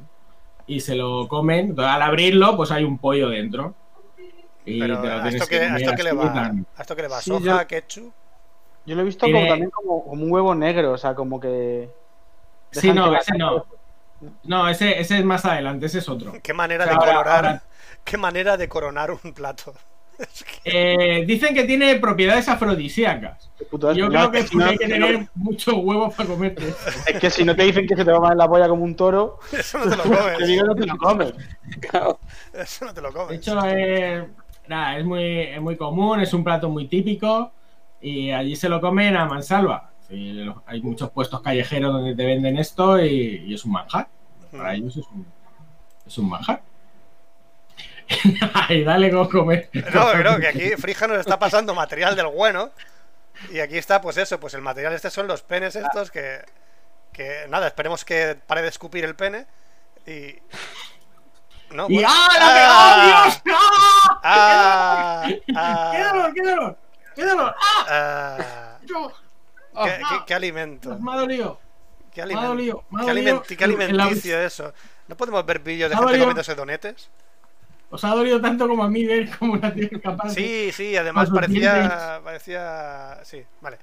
desgarrar. ¿Qué más tenemos, Jesús, aparte del Ah. pollo coronando un plato de ramen? Vale. Entonces, luego vienen las cosas que nos dan un poco de, de repelús, pero son partes de animales. Que puede ser el- las boyas esas que hemos visto. O, por ejemplo, cabeza de cocodrilo.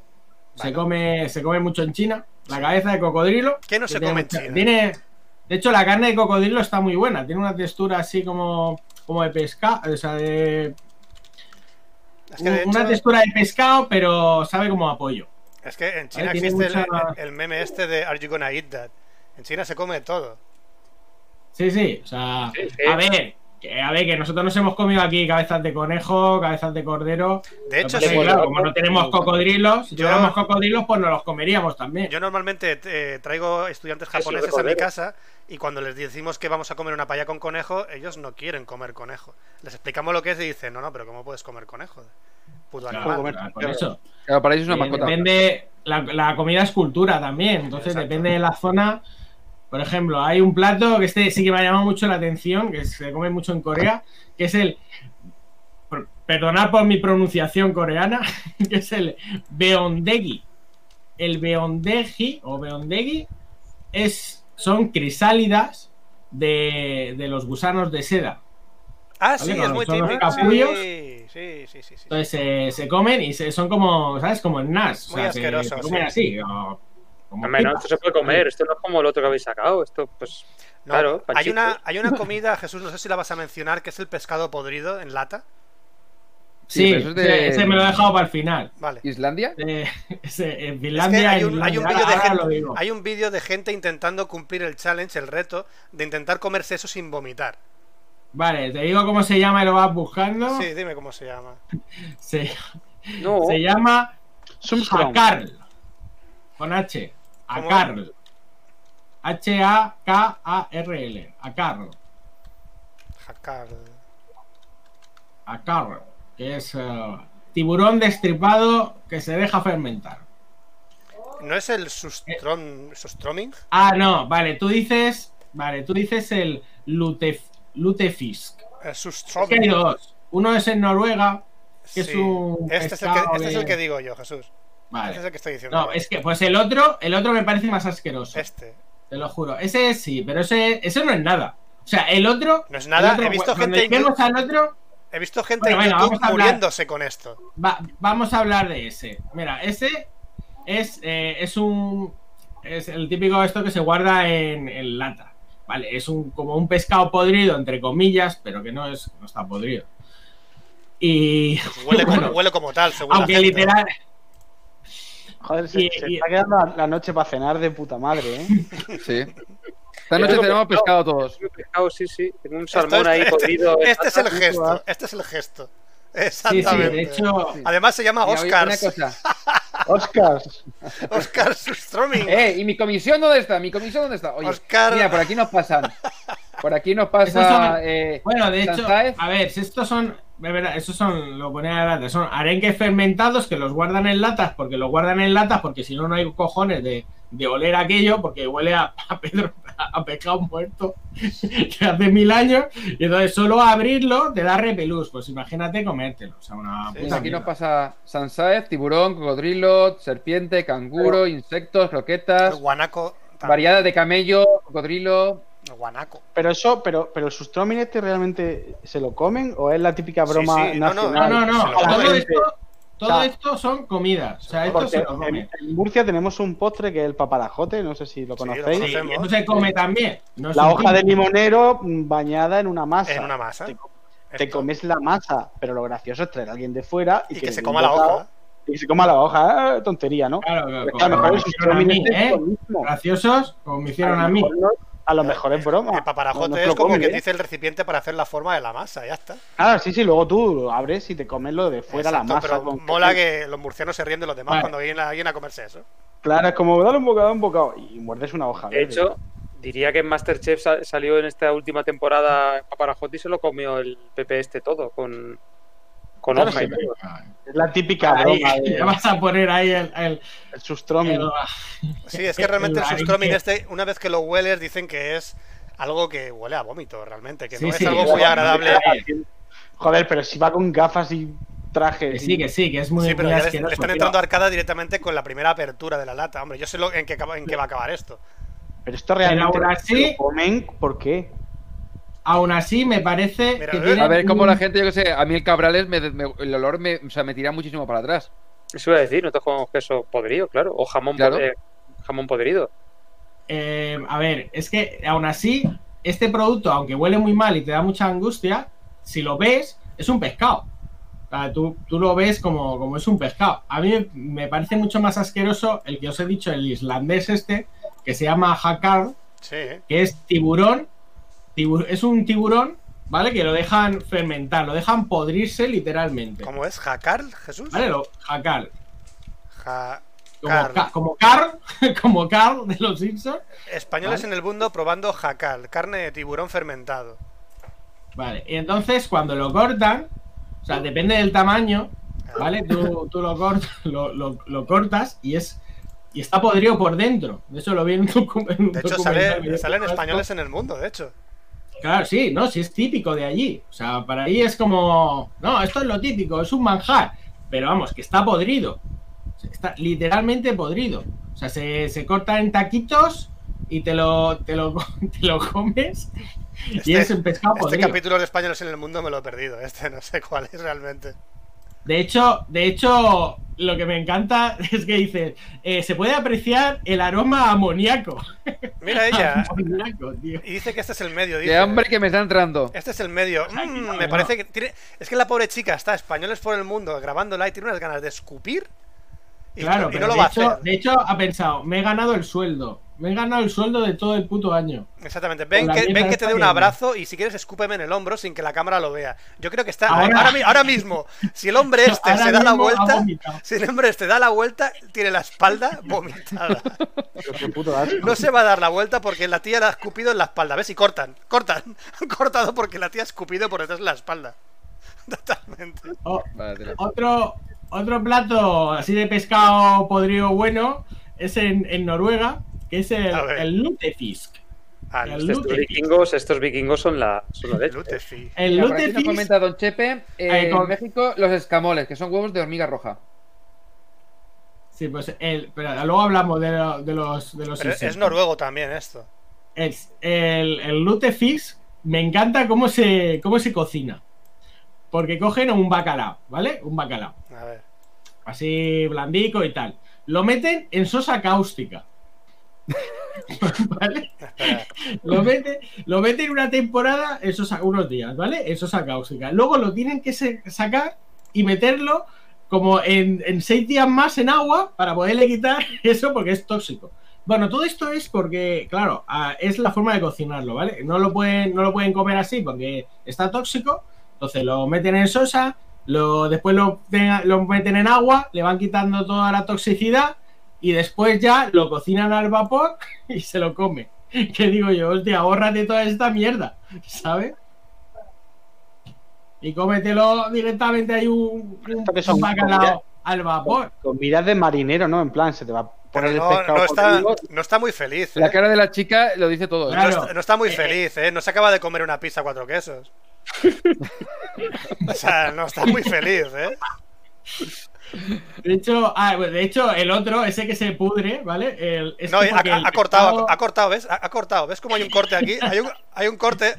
Hay un corte porque ha habido algo ahí que no ha podido seguir montando. Ha habido Ha habido una- un comenta por corte. Frigian comenta por aquí que también lo hacen con lejía.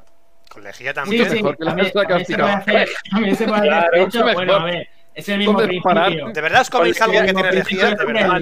Lo meten con lejía con salfumán pH. Vamos a mear, vamos a mear ya en el bote. conseguir- Meemos, meemos en el bote. Vamos a poner lejía, vamos a poner sosa cáustica y mear un poco también, joder. Seguramente estará Tran lo dice, mejor. En vena. Pero después, como lo va a servir, pues no pasa nada. De hecho, ah, el, el produ- el pescado ese que os he dicho antes, que se pudre literalmente, es porque as- eh, así, fresco, o sea, no se puede comer, es tóxico. Y entonces lo que hacen es cuando se pudre, entonces sí, entonces ya lo puedes Ah, espérate, comer, que- porque ya ha eliminado que va a hacer esa- toxicidad.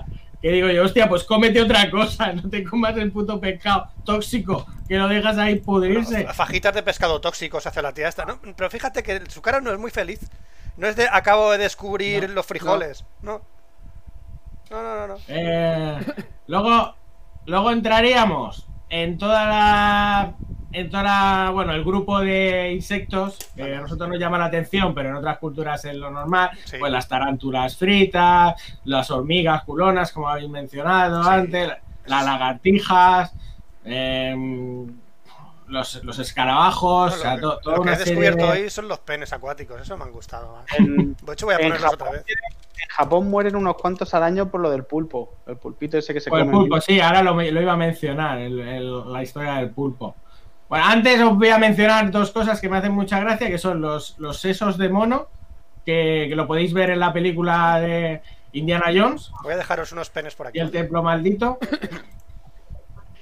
que se comen. O sea, los sesos es un manjar como, como los sesos aquí. Sí, los sesos sesitos de vaca. también. Los sesos de vaca se Eh, comen aquí se también. comen. Los Lo que pasa es que como no tenemos monos, pues comemos vacas, pero los sitios que tienen monos, pues se comen los sesos de mono. Bueno, algún mono tenemos Está- que otro. o sea, un plato que me ha flipado es el camello relleno. Oh, qué rico.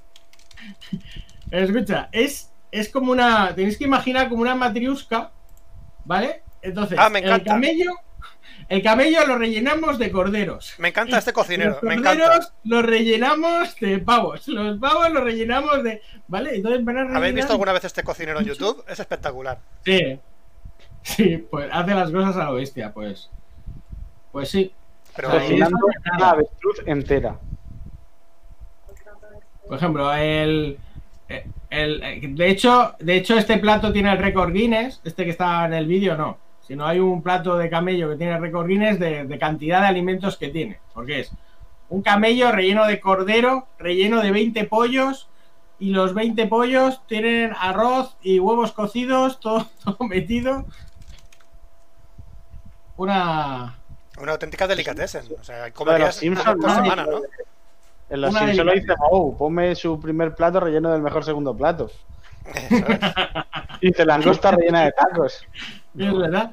Muy rico. Bueno, vamos a hablar, vamos a hablar del pulpo, que ya lo habéis mencionado ya. El, el pulpo vivo. En Corea se come así, taca, taca, taca, taca, a la orden del día. Totalmente. Sí, sí. De hecho, hay muchos vídeos. Ese, ese, te iba, te iba a decir que pusieras ese. Es que la cara de la chica me encanta. Que es el momento en el que la comida. A ver, esto es, esto es un poco hentai japonés. Hay algunos que La se excitarán chica- con este vídeo. Pero No entiendo Pero nada. he de deciros que, bueno, hay otros vídeos. Este no lo consigue, ¿vale? Pero, pero hay otros Está vídeos. en no, pero podemos- Jesús- Que mira el ojo, tío, mira el ojo. Está intentando comerse el Es que pulpo. O el pulpo a ella. lo, ha, lo ha intentado y mal. Lo ha intentado Pero es mal. que Te comes un pulpo pequeño del tamaño de una nuez, no, no, no, esa que ¿Ella son- sonríe? No, no sonríe. Claro, te, No, no. ha mordido con el pico, idiota. Pencho, Pencho, hay, hay vídeos de Peña comiéndose un pulpaco y abocado. Así. Abocados. Sí, no, De sí, hecho- hay, hay trocitos ¿Por chiquitines que se mueven, de hecho. Y ves estos, los trocitos Sí, chiquitines que eso se porque mueven. los. De hecho, eso es una forma de prepararlo que es cortándolo. Sí. Los cortan, los trocean y como está vivo, ¿sabes? Pues se va moviendo Eso es peligrosísimo. tiene ese, ese movimiento. Eh, pero hay peña que se los come enteros. Enteros. De hecho, hay algunos casos de gente que, que ha muerto. Ha muerto porque se le va para el otro lado y el pulpico, coño, está vivo. Entonces se le obstruye las vías respiratorias y las, y las palma. Pero este, como podemos ver, se lo está comiendo vivito y coleando. Eh, en la película Vaya merienda, colega. En la película Old Boy Mm. Sale la escena en la que se come un pulpo. Si ¿En la, la- en, la, en la original o la la- americana? la- la- no, en la americana no verla, es una puta mierda. Ya, La, es que tengo co- bajada la original, por eso tengo digo, por saberlo. la coreana, la original, Vale. en Old Boy, de hecho Era es el un- vídeo, Fran, tío, que está en angustia. Vale, vale, de hecho, Vamos a poner la... Con papas ya- el- Creo que producciones seguidas del tío comiendo pulpo me parece bien, pero ya la en la cuarta. versión, en la Old Boy, la original, El próximo día vamos a un Eh, gallego a comer tuyo, Pencho. Qué asco, tío. hizo, fue muy controvertida la escena porque el tío, el tío se come, se come, se come un pulpo vivo. De hecho, no hay trampa ni cartón. No, no. O sea, hay un pulpo vivo y se lo come. Y claro, pues hirió muchas sensibilidades y tal. Como anécdota decir que el director, cuando ganó un premio, creo que fue el de Cannes o, algún, en un festival, eh, le dio las gracias al pulpo por, el premio de, la película, hombre, porque ella dio su vida por, por, el cine. Y, y como último, os quiero mencionar una cosa, dos últimas cosas. Uno es el queso, que habéis dicho queso podrido. Sí. Y el queso podrido por excelencia es el casu marzu, ¿Es el de los gusanitos en el Italia? de los gusanos. El de los gusanos, el casu marzu. Que Eh, sienta mal a, a no sé cuántos de. Que te lo comes con gusanitos así, moviéndose. Tiki, tiki, tiki, tiki. Pero creo que estaba prohibido. Creo que lo habían Jesús se ha prohibido. ido, Jesús se ha ido. Jesús se cae. Creo Bien, que- bien, pues ya está, nos podemos ahorrar el Tatsumatsu ese. Eh, lleva ese que, que- además, el queso este que está prohibido actualmente. No- o sea, no se puede ir a, co- a comer y probar. Sí, porque ya te digo, yo tenía entendido que como que un- dos de cada ocho o dos de no sé cuántos de cada no sé cuántos se ponen enfermos. Sí, sí, que no, que lo prohibieron. Claro, o sea que es, es perjudicial para la salud comértelo. Hombre, eh, sí, cojones. De hecho, las chicas es que van a sufrir. Y además se mueve la comida y se, se está, se está yendo por ahí. La, la comida se va por ahí. Qué puto asco. Claro, es como cuando vas a hacer ahí boquerones con harina, ¿no? Y te sale el, el anisaki No, es ahí. que parece asqueroso esta foto, de hecho. te dicen de comerte esto, Mira, y dices, lo, "Oh, lo sí, pone que la Unión Europea prohibió su venta. Claro, sí, que es normal, Sí, sí, sí, no, sí, estaba prohibido. normal que prohíban Bueno, la mientras, a venta. ver, a ver si vuelve Jesús, eh, si lo recuperamos o no. Que nos pasaban otro día en Twitter, Jesús Ramos nos pasaba otro día que en, en Reino Unido, porque mm, a colación de lo que hemos comentado en otros Café Logs, está vendiendo un USB anti 5G. Ah, sí, lo sé, lo sé. Nos lo pasaron por Twitter el otro día y lo estuve viendo Sí, que es, al fin y al cabo es un trozo vale. de plástico. Tre- 350 pavos y es un USB con una pegatina y ya. No lleva nada dentro. Vale, he Jesús, vuelto. te hemos, te recuperado. aquí. Hola, ¿qué tal? ¿Todo bien? Estamos sí, estamos comentando lo que nos pasaron otro día por Twitter. Sí, estábamos comentando lo sobre el 5, el aparatico de 5G que nos pasaron el otro día por Twitter. Horroroso. Vale, vale. Eh, que os decía, que os decía que el queso este, por ejemplo, si se- eh, cuando se abre, a ver, es, mm, no sé si sabéis cómo, cómo se hacen los quesos. Los quesos se, bueno, se, se transforma en lo que es el la proteína de la leche, ¿no? El suero y tal, y se, se tiene que transformar en el queso, ¿no? En la textura de, de queso. Se puede utilizar varias cosas. Por ejemplo, en, el- en los quesos azules, estos que le encantan tanto a Oscar, el, No, el Roquefort cero. y todo eso, se A mí no me utiliza, debe el, comer azules. se utiliza un hongo. Se utiliza el hongo penicillium, penicillium, el hongo penicillium, que, que le da ese color gris, verdoso y tal. Entonces, eh, de hecho, es muy, son buenos. O sea, de hecho, eh, eh, en lugar de utilizar hongos, este queso utiliza los gusanos. Los gusanos van, van comiendo y van transformando, van transformando el queso. Pero Prohibido, claro, prohibido absolutamente el hacer eso. Prohibido. es muy, asqueroso. De hecho, si Muy se abre y los gusanos están muertos, es que el queso está malo. O sea, que los gusanos tienen que estar vivos. Con, no sé si me habéis oído antes que esos gusanos, la peculiaridad que tienen que pueden saltar y saltarte a la cara. O lo peor es que, sé que esos gusanos se te, te infecten el estómago y te producen una infestación. Infestación, Me cosa bastante, horrible. bastante bueno, asqueroso. En- Y terminamos Vamos a ver. con la creme de la creme, que es lo que ha comentado Pencho al principio, que son los huevos milenarios. Que son en China, huevo centenario o milenario, porque no me queda muy claro por la traducción.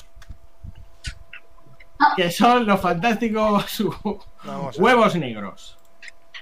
Huevos centrales. Atención, el primero, el primero no atención a cómo, a cómo se preparan estos huevos. El primero Se no, el coge pilopi- huevo, El pilopi, el pilopi será recreación. se, se coge el huevo, se entierra y a las, y a las dos o, o al mes se saca el huevo y te lo comes. Así Ahí Este es el pirata, el de la cocina del pirata. Sí, la cocina del pirata. Eh, tomando huevos de 100 años chinos. 100 años. ¿Cómo que 100 años? O sea, Mira, Durian. son, huevos que tienen 100 años. Eh, no, no. No tienen 100 años. Ah, coño, porque si no, esto es No. peor que comprarse una botella de vino. Ya. No, de hecho, espérate, ahora te digo yo cuando se prepara. Eh, se pone un par de semanas. Entre un par de semanas y un mes. Y se mete. La, la cuestión es que lo tienes que impregnar en unas arcillas y tal, ¿vale? Los entierra. Y entonces la, lo que son las proteínas del huevo se van coagulando, como podemos ver. Y tiene una textura gelatinosa la que tú la partes y, y la- lo que es la clara es gelatinosa negra transparente y la yema tiene una textura de negro. Esas, es, eh, cuando tiene la yema líquida es que lleva poco tiempo. Luego se va coagulando más y se queda como una textura de negro gris, como si fuera un huevo, pero pero negro. Técnicamente no, De color negro. a ver, no es, no es de color negro, de color negro, y es un manjar ahí en China. No, no está malo porque, a ver, no, como las bacterias no han penetrado, no se ha- porque tú los, tú los tapas con, con tierra para que no, no entre nada, una, se- una mezcla entre arcilla, cenizas, etcétera, vale, minerales. Ahora los, No, esa es la manera tradicional. Ahora está pasando, para ser manera- un manjar no lo está pasando muy bien, ¿eh? A mí esto no me pasó. manera- La primera vez que yo probé el pepperoni no me pasó esto. No, no, desde luego. La hamburguesa de Angus, la primera vez que la prueba. y Sí, dices, "Ah, qué esas mala". cosas pues igual, no. igual. Para los, para los que veis en Masterchef, a veces eh, Pepe les echa la bronca porque solo han metido una cosa en el horno. Eso no es cocinar, pues imaginar meter una cosa solo en tierra. Han metido los huevos en la tierra y los han sacado. Y ya está, aquí tienen los huevos. O sea, más pereza no puede ser. He, he de decir que, que el- creo que, que el 100% de las cosas que hay aquí no las comería. Soy, soy muy tiquismiquis. Joder, O sea, y Jesús, de hecho, eh, no, gracias por descubrirnos a la hora de cenar un- manjares tan exquisitos. no, gracias. no me comería el huevo. No, no, no me comería ninguna clase de Pero, huevo pero he de deciros que esto es cultural. Que si vais a esos países, lo mínimo que tenéis que hacer es probar. Lo mismo que si vienes a. España, comes jamón, gazpacho, Claro tortilla de Pues, patata, Nosotros comemos huevos Pulpo. podridos en China. se come pulpo vivo en Corea. Bueno, pues. Hasta aquí, hasta aquí mi Hasta aquí, bueno, por yo. Pero espero que hayáis disfrutado y, Sí, hemos disfrutado mucho, y gracias. recordar, recordar todo esto en la. Es, es muy útil, gracias, Jesús. Comeremos muy bien esta noche. Con acidez. Pasamos a mi sección y terminamos Café Live 004.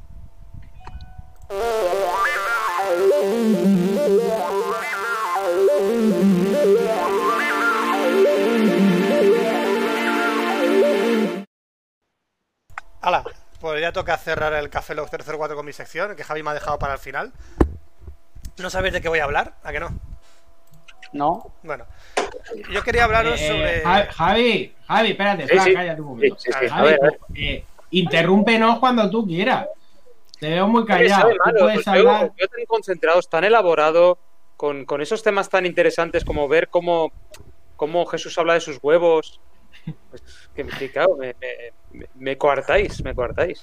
Pero yo te lo digo porque hay a veces que, que es una puta mierda las secciones. Entonces tú, tú interrúmpenos para subir aquí Vale. un poco el listón, porque es que nos hundimos. Totalmente. No, pero tranquilos que han dejado de No, emitir. además, eh, cuando, cuando yo esté hablando de estos temas, por favor, tirarme una cuerda porque puedo acabar en un agujero bastante hondo, ¿vale? Sí. Lo primero que vas a hablar es el trap. Sí, vamos a ver. Yo he intentado navegar un poquito en lo que es la cultura del trap. Y navegando, navegando, navegando, pues uno va entrando en lugares donde no quiere entrar, pero la curiosidad le va picando. Entonces yo he ido investigando un poquito sobre la subcultura del trap y me he chocado contra otra subcultura. Y esta sección la he llamado las culturas suburbanas opuestas. El, algo ¿no? Eh, digamos que el trap es una subcultura que existe a día de hoy, es una cul- subcultura musical, y luego he encontrado otra subcultura que a Javi también le va, le va a gustar, que se llama la calistenia. Hombre, No sé si se conocéis lo que es la calistenia, pues la voy a comparar con el Sí. trap o voy a intentar hacer un equilibrio en cuanto a culturas suburbanas. No busquéis en Google ahora lo que es la calistenia, cabrones. O sea, la calistenia, eh, la voy a- vamos a hablarlo y vamos a descubrir lo que es en este Café Lock 004 y vamos a aprender algo. Vamos a ver. en berenjenal, ¿no? Sí, vamos a meternos en un berenjenal, sobre todo porque yo he ido indagando un poquito, un poquito, un poquito, cada vez más, y he dicho, bueno, voy a interesarme un poquito por lo que es la cultura del trap, voy a investigar un poquito de la historia, cómo penetró en España, qué tipo de canciones hay, artistas que hay actualmente, y definir un poquito lo que es la, la cultura trap en sí. Lo primero que he me encontrado... parece una- Me parece, una, sección muy interesante para nuestro público de nuestra edad. Es decir, no- viejos, no tenéis ni puta idea de lo que pasa en el mundo. No tenéis Os ni puta idea, os voy a iluminar de lo que es el puto trap. Eh, lo primero que he encontrado con el trap es las dos definiciones que voy a decir. Voy a definir según la Wikipedia lo que es el trap y luego voy a definir lo que según lo que es la Wikipedia lo que es la música. ¿Vale? pero no busca la definición de Altozano.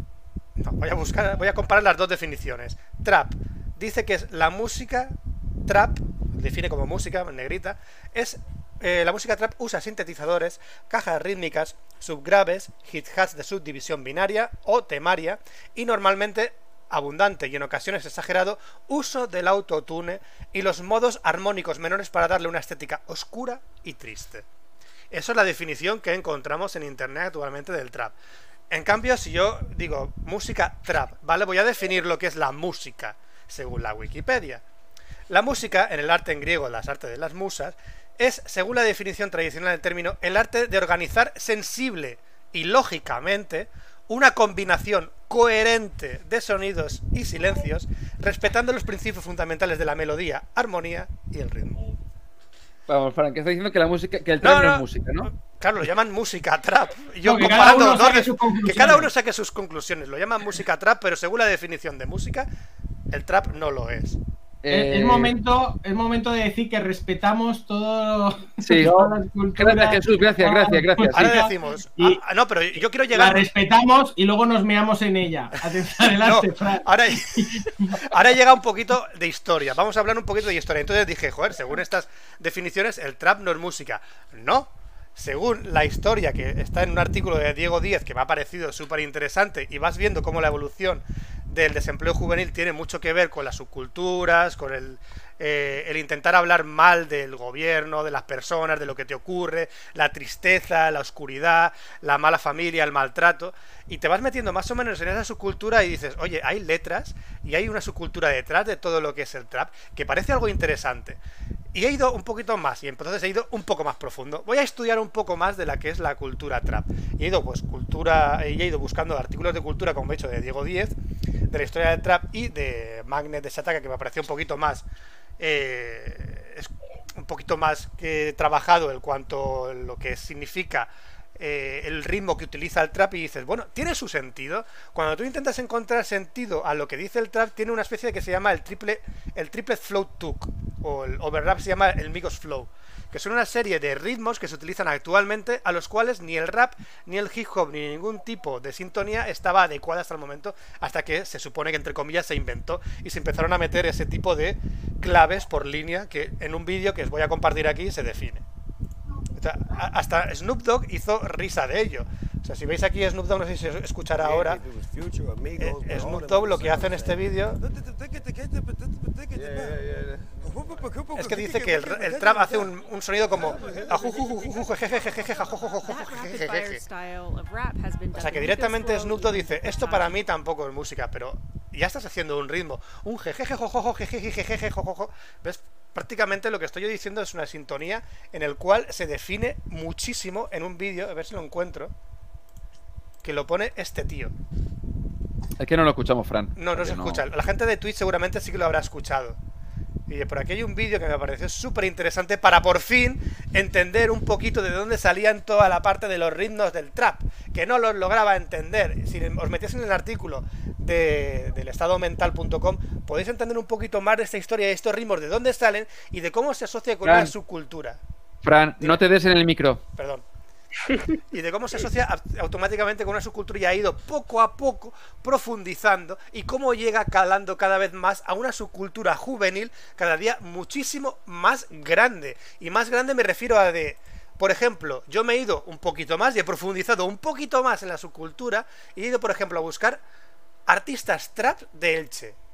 Por ejemplo, dicho, no sé, ¿cuántos habrá? ¿Dos? ¿Tres? ¿Cuatro en Elche?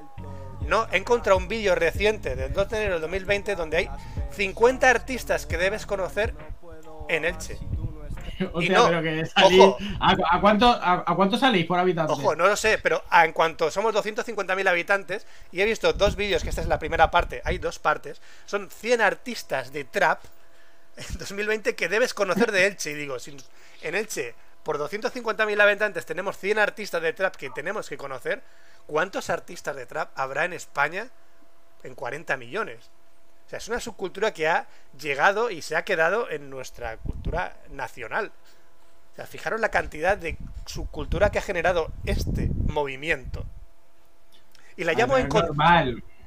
Y los llamo- movimientos y- tiene, y la llamo en tiene mucha gente. Eh, Mira los, También- los 80. No, no, y, la, la y- y la curiosidad es que la llamo encontrada, las culturas urbanas opuestas, porque decimos, va, el trap no es música, el trap no es melodía, el trap no es sensible, ¿no? Así he empezado realmente a hablar del trap, pero luego conforme te vas metiendo y, y te vas culturizando un poco de lo que realmente significa el trap, dices, oye, pues tiene algo más de lo que realmente nosotros tenemos más allá de una melodía de jejeje, jojojo, jejiji, jajaja, como decía Snoop Dogg. También pasa una cosa, y tanto en el trap como en el rap, el nivel de entrada a la, a la creación musical es mucho Es más muchísimo sencillo. más sencillo. A eso quería llegar Si ahora.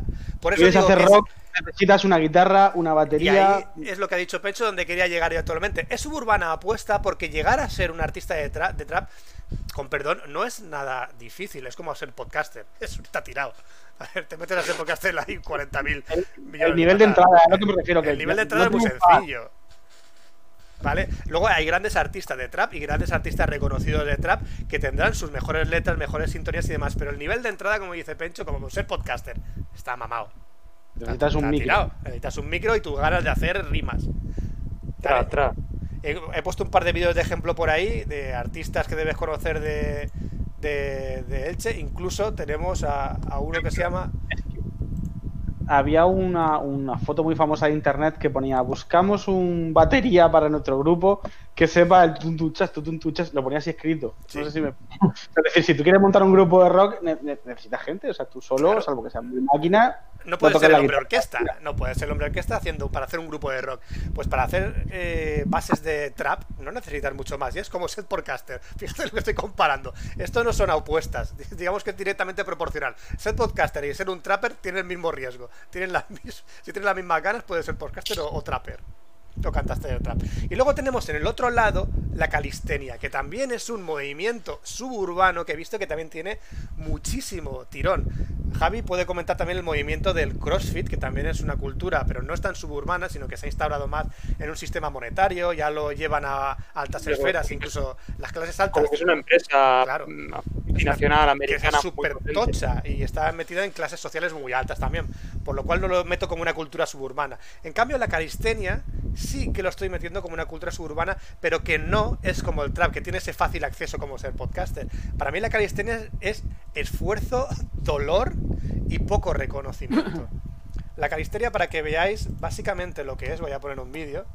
Realmente, aquí vamos a ver al campeón mundial de calistenia. Y calistenia consiste, por ejemplo, Víctor creo que es, es un venezolano que se ha nacionalizado chileno. Que fíjate, realmente, esto es una quedada que hubo en Elche, porque también estaba mirando en Elche, de lo que es la calistenia. Calistenia es simplemente hacer ejercicios que simplemente tienen que ver con el peso de tu cuerpo. Esto fue una quedada que en Elche que ves, es otra cultura suburbana, o sea, es gente, chavales, que igual que van a ver cantar, a ver su cantarte de trap, van a hacer quedadas de calistenia y la gente pues no van a fumar porros. No, no, no van a fumar porros. O sea, aquí ves la gente que va con su manzanita, ¿ves? Aquí con sus macarrones, que va con su manzana y va a hacer quedadas y se van a hacer quedadas de calistenia. O sea, no van a fumar porros. A ver, yo, yo coincido con en parques de aquí del pueblo, veo y a veces los fines de semana y hay calisténicos allí. Yo también estoy con, con ellos. Mis movimientos no son los mismos que ellos y eso es más o menos normal porque tienen que hacer una dieta muy equilibrada, tienen que pesar muy poco. Esa, tienes que pesar muy poco, Eh, tienes que estar muy eh, fibrado en y el peso tiene que ser exacto. No es lo mismo levantar en dominada estricta, que es lo que hacen los- la, la- la dominada de calistenia, hacerte 10 con 70 kilos que 10 con 60 kilos. Fíjate, no- el tío no este, atención al vídeo, lo que está haciendo este chaval, con el peso propio de su cuerpo, está haciendo una dominada lateral con los brazos hacia abajo. Todo el mundo sabemos lo que es hacer anillas en las Olimpiadas, pero la calistenia lleva muchísimo más el hecho de un ejercicio sobre unas anillas. Está sobre barras, sobre anillas, sobre barra lateral. No existe lo que es la belleza en el ejercicio, como puede ser eh, las barras la- paralelas en unos Juegos Olímpicos. Es simplemente un ejercicio de dominación corporal y fuerza.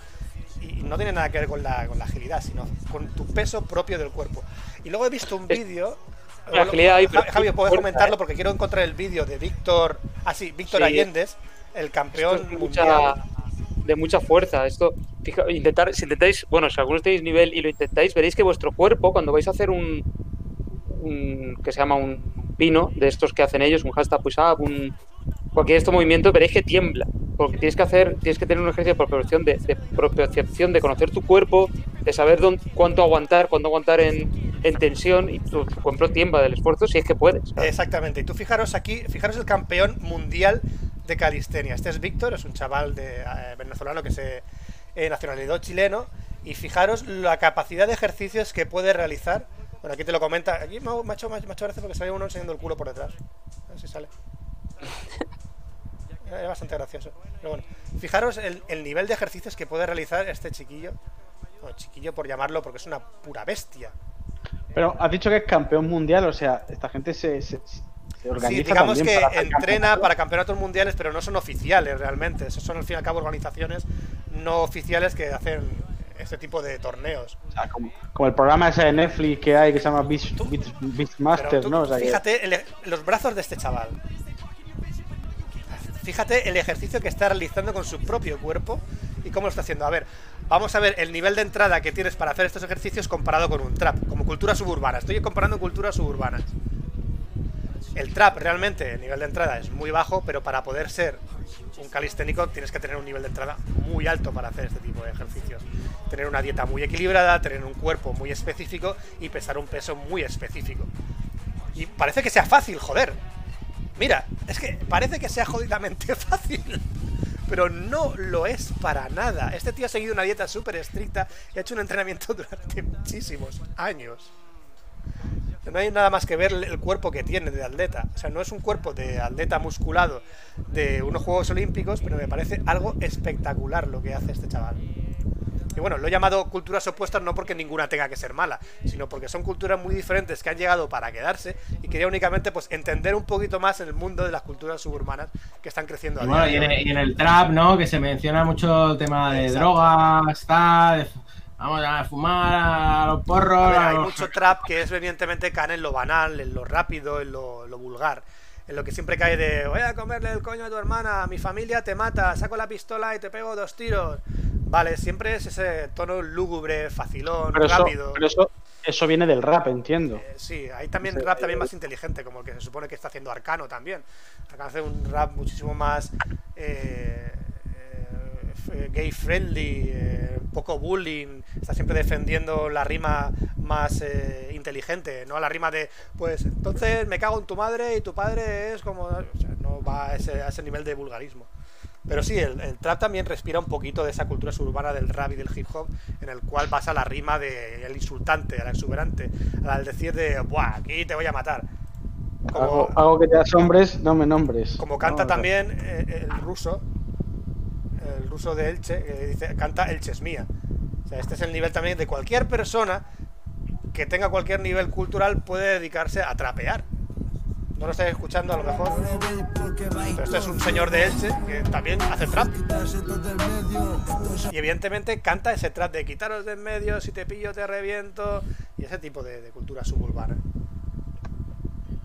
Y, y la calidad del vídeo. Bueno, producción. No, y lo, lo digo porque yo siempre he criticado muchísimo el tema del trap, el trap es una mierda, el trap no sé cuánto, no sé qué. Y dije un día, voy a empezar a escuchar trap, voy a empezar a escuchar culturas suburbanas, a ver qué tal. Oye, pues dentro de la subcultura, pues te culturizas un poco y te vas interesando.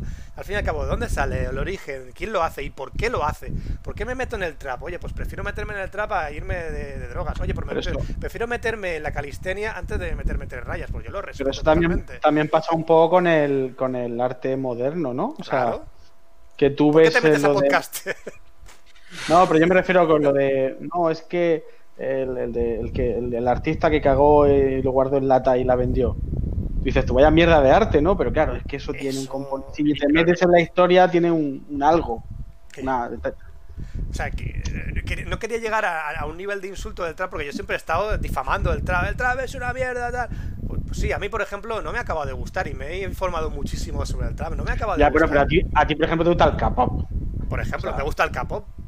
Por ejemplo, Que, que musicalmente seguramente estén al mismo nivel. es una birria totalmente. Es una música industrializada súper mala. De hecho, estoy convencido que, que todos los temas suenan igual.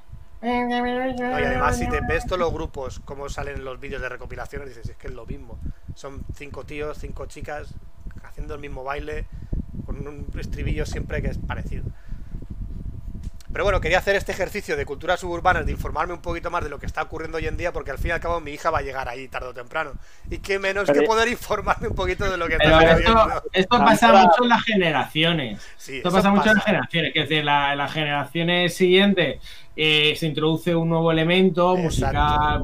Y a mí cultural, me- y, y la generación anterior le cuesta asimilar eso. Exacto, y ahora yo que he crecido y me encuentro en ese momento de hay un choque cultural, salto generacional que no entiendo, me he molestado en informarme, coger información, escuchar y decir, bueno, pues voy a intentar contrastarlo con culturas Bueno. suburbanas.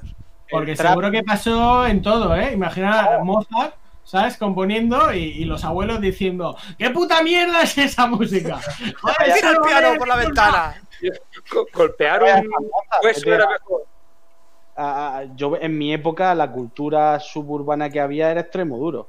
y, ese, y, el, y el escape, ¿no? Que, Sí. y de ese tipo de música como underground. Y ahora mm, sacan entrada y llenan estadios. Exacto. Por O sea, dentro poco igualmente habrá un trapper o como se llame que, que llenará estadios de aquí a 10, 15 años y dirá la gente, guau, qué clásico. Esto es Sí, un sí. clásico. Y diremos nosotros, pasa- "Bueno, no pasa igual entiendo". con todos los elementos. Que, que hab- habrá, como dices tú, 100 artistas en Elche y en España ya ni te cuento, pero de todos esos, Claro. pues, eh, luego hay que hacer un cribaje. Yo, yo he visto realmente la cantidad. Y otros que serán unos Yo artistas. he visto la cantidad de artistas que había por metro cuadrado digo, no sé, voy a ver cuántos hay en Elche. Y empecé a mirar y dije, hostia, que hay por lo menos 100 que tengo que conocer. Que tengo que conocer, dice el vídeo. Y dice, pero estamos locos. 100, solo en Elche. Pues no quiero ir a Alicante, a Santa Claro. Pola, a, a Murcia. Ya puedes a nivel de Madrid, Barcelona, nos volvemos locos. Imagínate, pues en, en otras cosas. Bueno, antes había cantautores, pues apuñados. Claro. Eh, raperos que había antes, ¿no? Pues apuñados también. Y luego se van, se van filtrando, eso- van cayendo y se van quedando los Y mejores. por eso es muy fácil criticar, y yo lo he hecho, porque todos lo hemos hecho también, es muy fácil criticar y enseguida he empezado criticando lo que es la música trap, comparándolo con una definición de no es música, y dices, bueno, voy a intentar entender realmente mi cultura suburbana que no me toca a mí. Y este es mi ejercicio de, de Café Lock de hoy. Bueno, que, que no te toca a ti porque quieres. No porque quiero, ¿Cómo que no te toca a ti? No, no me toca a mí porque tampoco, no sé. no No, es- Si vosotros escucháis trap, a lo mejor por la presión social me tendría que meter al trap. Pero por la presión social, ¿cómo que por la presión social? Sí, si todos, Sí, no, no, no, no os toca, no os toca, pero bueno, claro. No, no, si todos lo hacéis, yo lo hago. Si os tiráis por un puente y os metéis de rayas, amigos yo también. Mi grupo de amigos de treinta y tantos se escucha trap ya años, o sea que desde, desde los inicios. Ya, pues si vosotros lo hacéis, si os tiráis de un puente, yo lo haré también. Sí, sí. Yo me dejo influenciar por el pasó con el- anteriormente con el rap. Decir, había, había cosas de rap que yo decía, esto es una puta mierda. Hasta O sea, que llegó el Príncipe de Belén. Pero luego había otros que decías, hostia, aquí sí que. Hasta que llegó Will sí calidad, A sí que. Filadelfia, crecía y vivía sin hacer mucho caso a la policía. Y entonces ya no gustó el rap a todos. Que Cualquier cosa que haga Pobre, Will Smith. pobre Will Smith. Pobre Will Smith. Hasta reconciliarse con su mujer después de que le pusieron los cuernos. También nos gusta. Que la, la ha ocurrido lo- hace, la ha ocurrido hace poco, por cierto. Todo lo que haga Will Smith nos gusta. A mí me gusta todo lo que hace Will Smith. Y bueno, pues, esto ha sido ya todas las secciones de Café Lock. Y estamos ya para despedir el programa de Café Lock Live 004. Sí, vámonos a cenar que hemos hecho hambre. Vamos a Hace un comer rato. unos, Claro, claro. vamos a comernos unos penes. ahí. ¿Qué vais a cenar hoy? No lo sé. No lo sé, verdura o algo así. Tostada. Un pescadito. No, no os apetece un pescadito no. pescadito, unos huevos. Una lata de atún. Ni huevos ni pescadito. Una lata de atún y cuando la estés abriendo que estés pensando que es la pescado podrido. ¿ves? Con un buen chorro de limón, que eso en Murcia es mano de santo para todo. Chorro limones, bendito, bendito chorro. Chorro de limón y a tomar. Café Bueno, con chorro pues- de limón también. También, a lo que sea. Bueno, eh, os, os tengo que decir que eh, mis drogas están, están bajando y tengo que meterme una dosis. Tienes que meterte chute. Y ya, y ya me empieza a, a doler. Nos sentimos mucho, Jesús, que estés en estas condiciones. Y bueno, recordemos también que podéis encontrarnos en todas las plataformas digitales. Eh, estamos en cafelog.com, podéis encontrarnos en Google Podcast, podéis encontrarnos en Podimo, podéis encontrarnos en Pocket Cast, podéis encontrarnos en iBox, Spotify. en Spotify. Mandadnos un correo que a Jesús le hace ilusión. Mandadle un correo. podéis seguir ignorándonos, ¿eh? No, ¿sabes? Ni, oye, me voy a comprar una tele, yo qué sé, ¿sabes? Yo qué sé, contarnos vuestras mierdas. Oye, pues el tram me parece súper guapo, Fran. Pues decídmelo también. algo sincero, que os salga de Eres dentro. un mierda, amenazas de muerte también.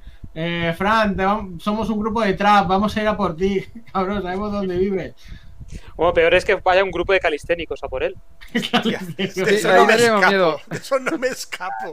Y son plumas, eso qué- le, le abren la puerta y se van volando. Y eso, eso no abre- eso no te tocan el timbre, ¿eh? Esos trepan, trepan por Están colgados como vampiros en el techo. Miras para arriba y dices, hostia, un calisténico. Te, atrapan el cuello con las piernas y te levantan. En el aire, sin tener ninguna sujeción. Bueno, pues ya está Café Lock 004. Hasta aquí hemos llegado hoy, señores. Un placer haber compartido estos minutos con ustedes. Así que se despide Franza Plana. Hasta el próximo Café Lock. Aquí Oscar Baeza, buenos días, buenas tardes, buenas noches, madrugadas. Y que recordéis que que el correo es cafeloc.gmail.com. Café se escribe con K, más que nada porque si Jesús quiere que le enviéis correos, tendré que saber a dónde. Claro. sí. Y aquí se despide Jesús Montoya, Chusix en Twitter. Agregarme, que tengo muy poca gente, que soy un marginado en Twitter. No tengo a nadie. eh, Los tuiteros se ríen de mí, me señalan por la, por la calle. No, no, no. Intentar, intentar que no pase eso, por favor. Gracias. Fran, Fran, ¿eso es una sutileza? Yo voy a dejar que Javi, que, que Javi se, se despida primero. Claro que sí. Bueno, pues, eh, hasta la próxima, mandarle un email a, a Jesús, seguirle que es Chusix. El email es Cafelog y si queréis mandar mil euros a alguna cuenta, la mía. ¿Te lo has pasado bien, Javi? Sí, mucho, mucho. ¿Has disfrutado? La parte de comida. Esa se podía haber ahorrado. De hecho, que podías intervenir cuando quisieras para cortar. Bueno, yo soy Pencho con TX. Adiós. Pecho se va a ir a comer directamente, a coger un bocadillo de jamón a la cocina.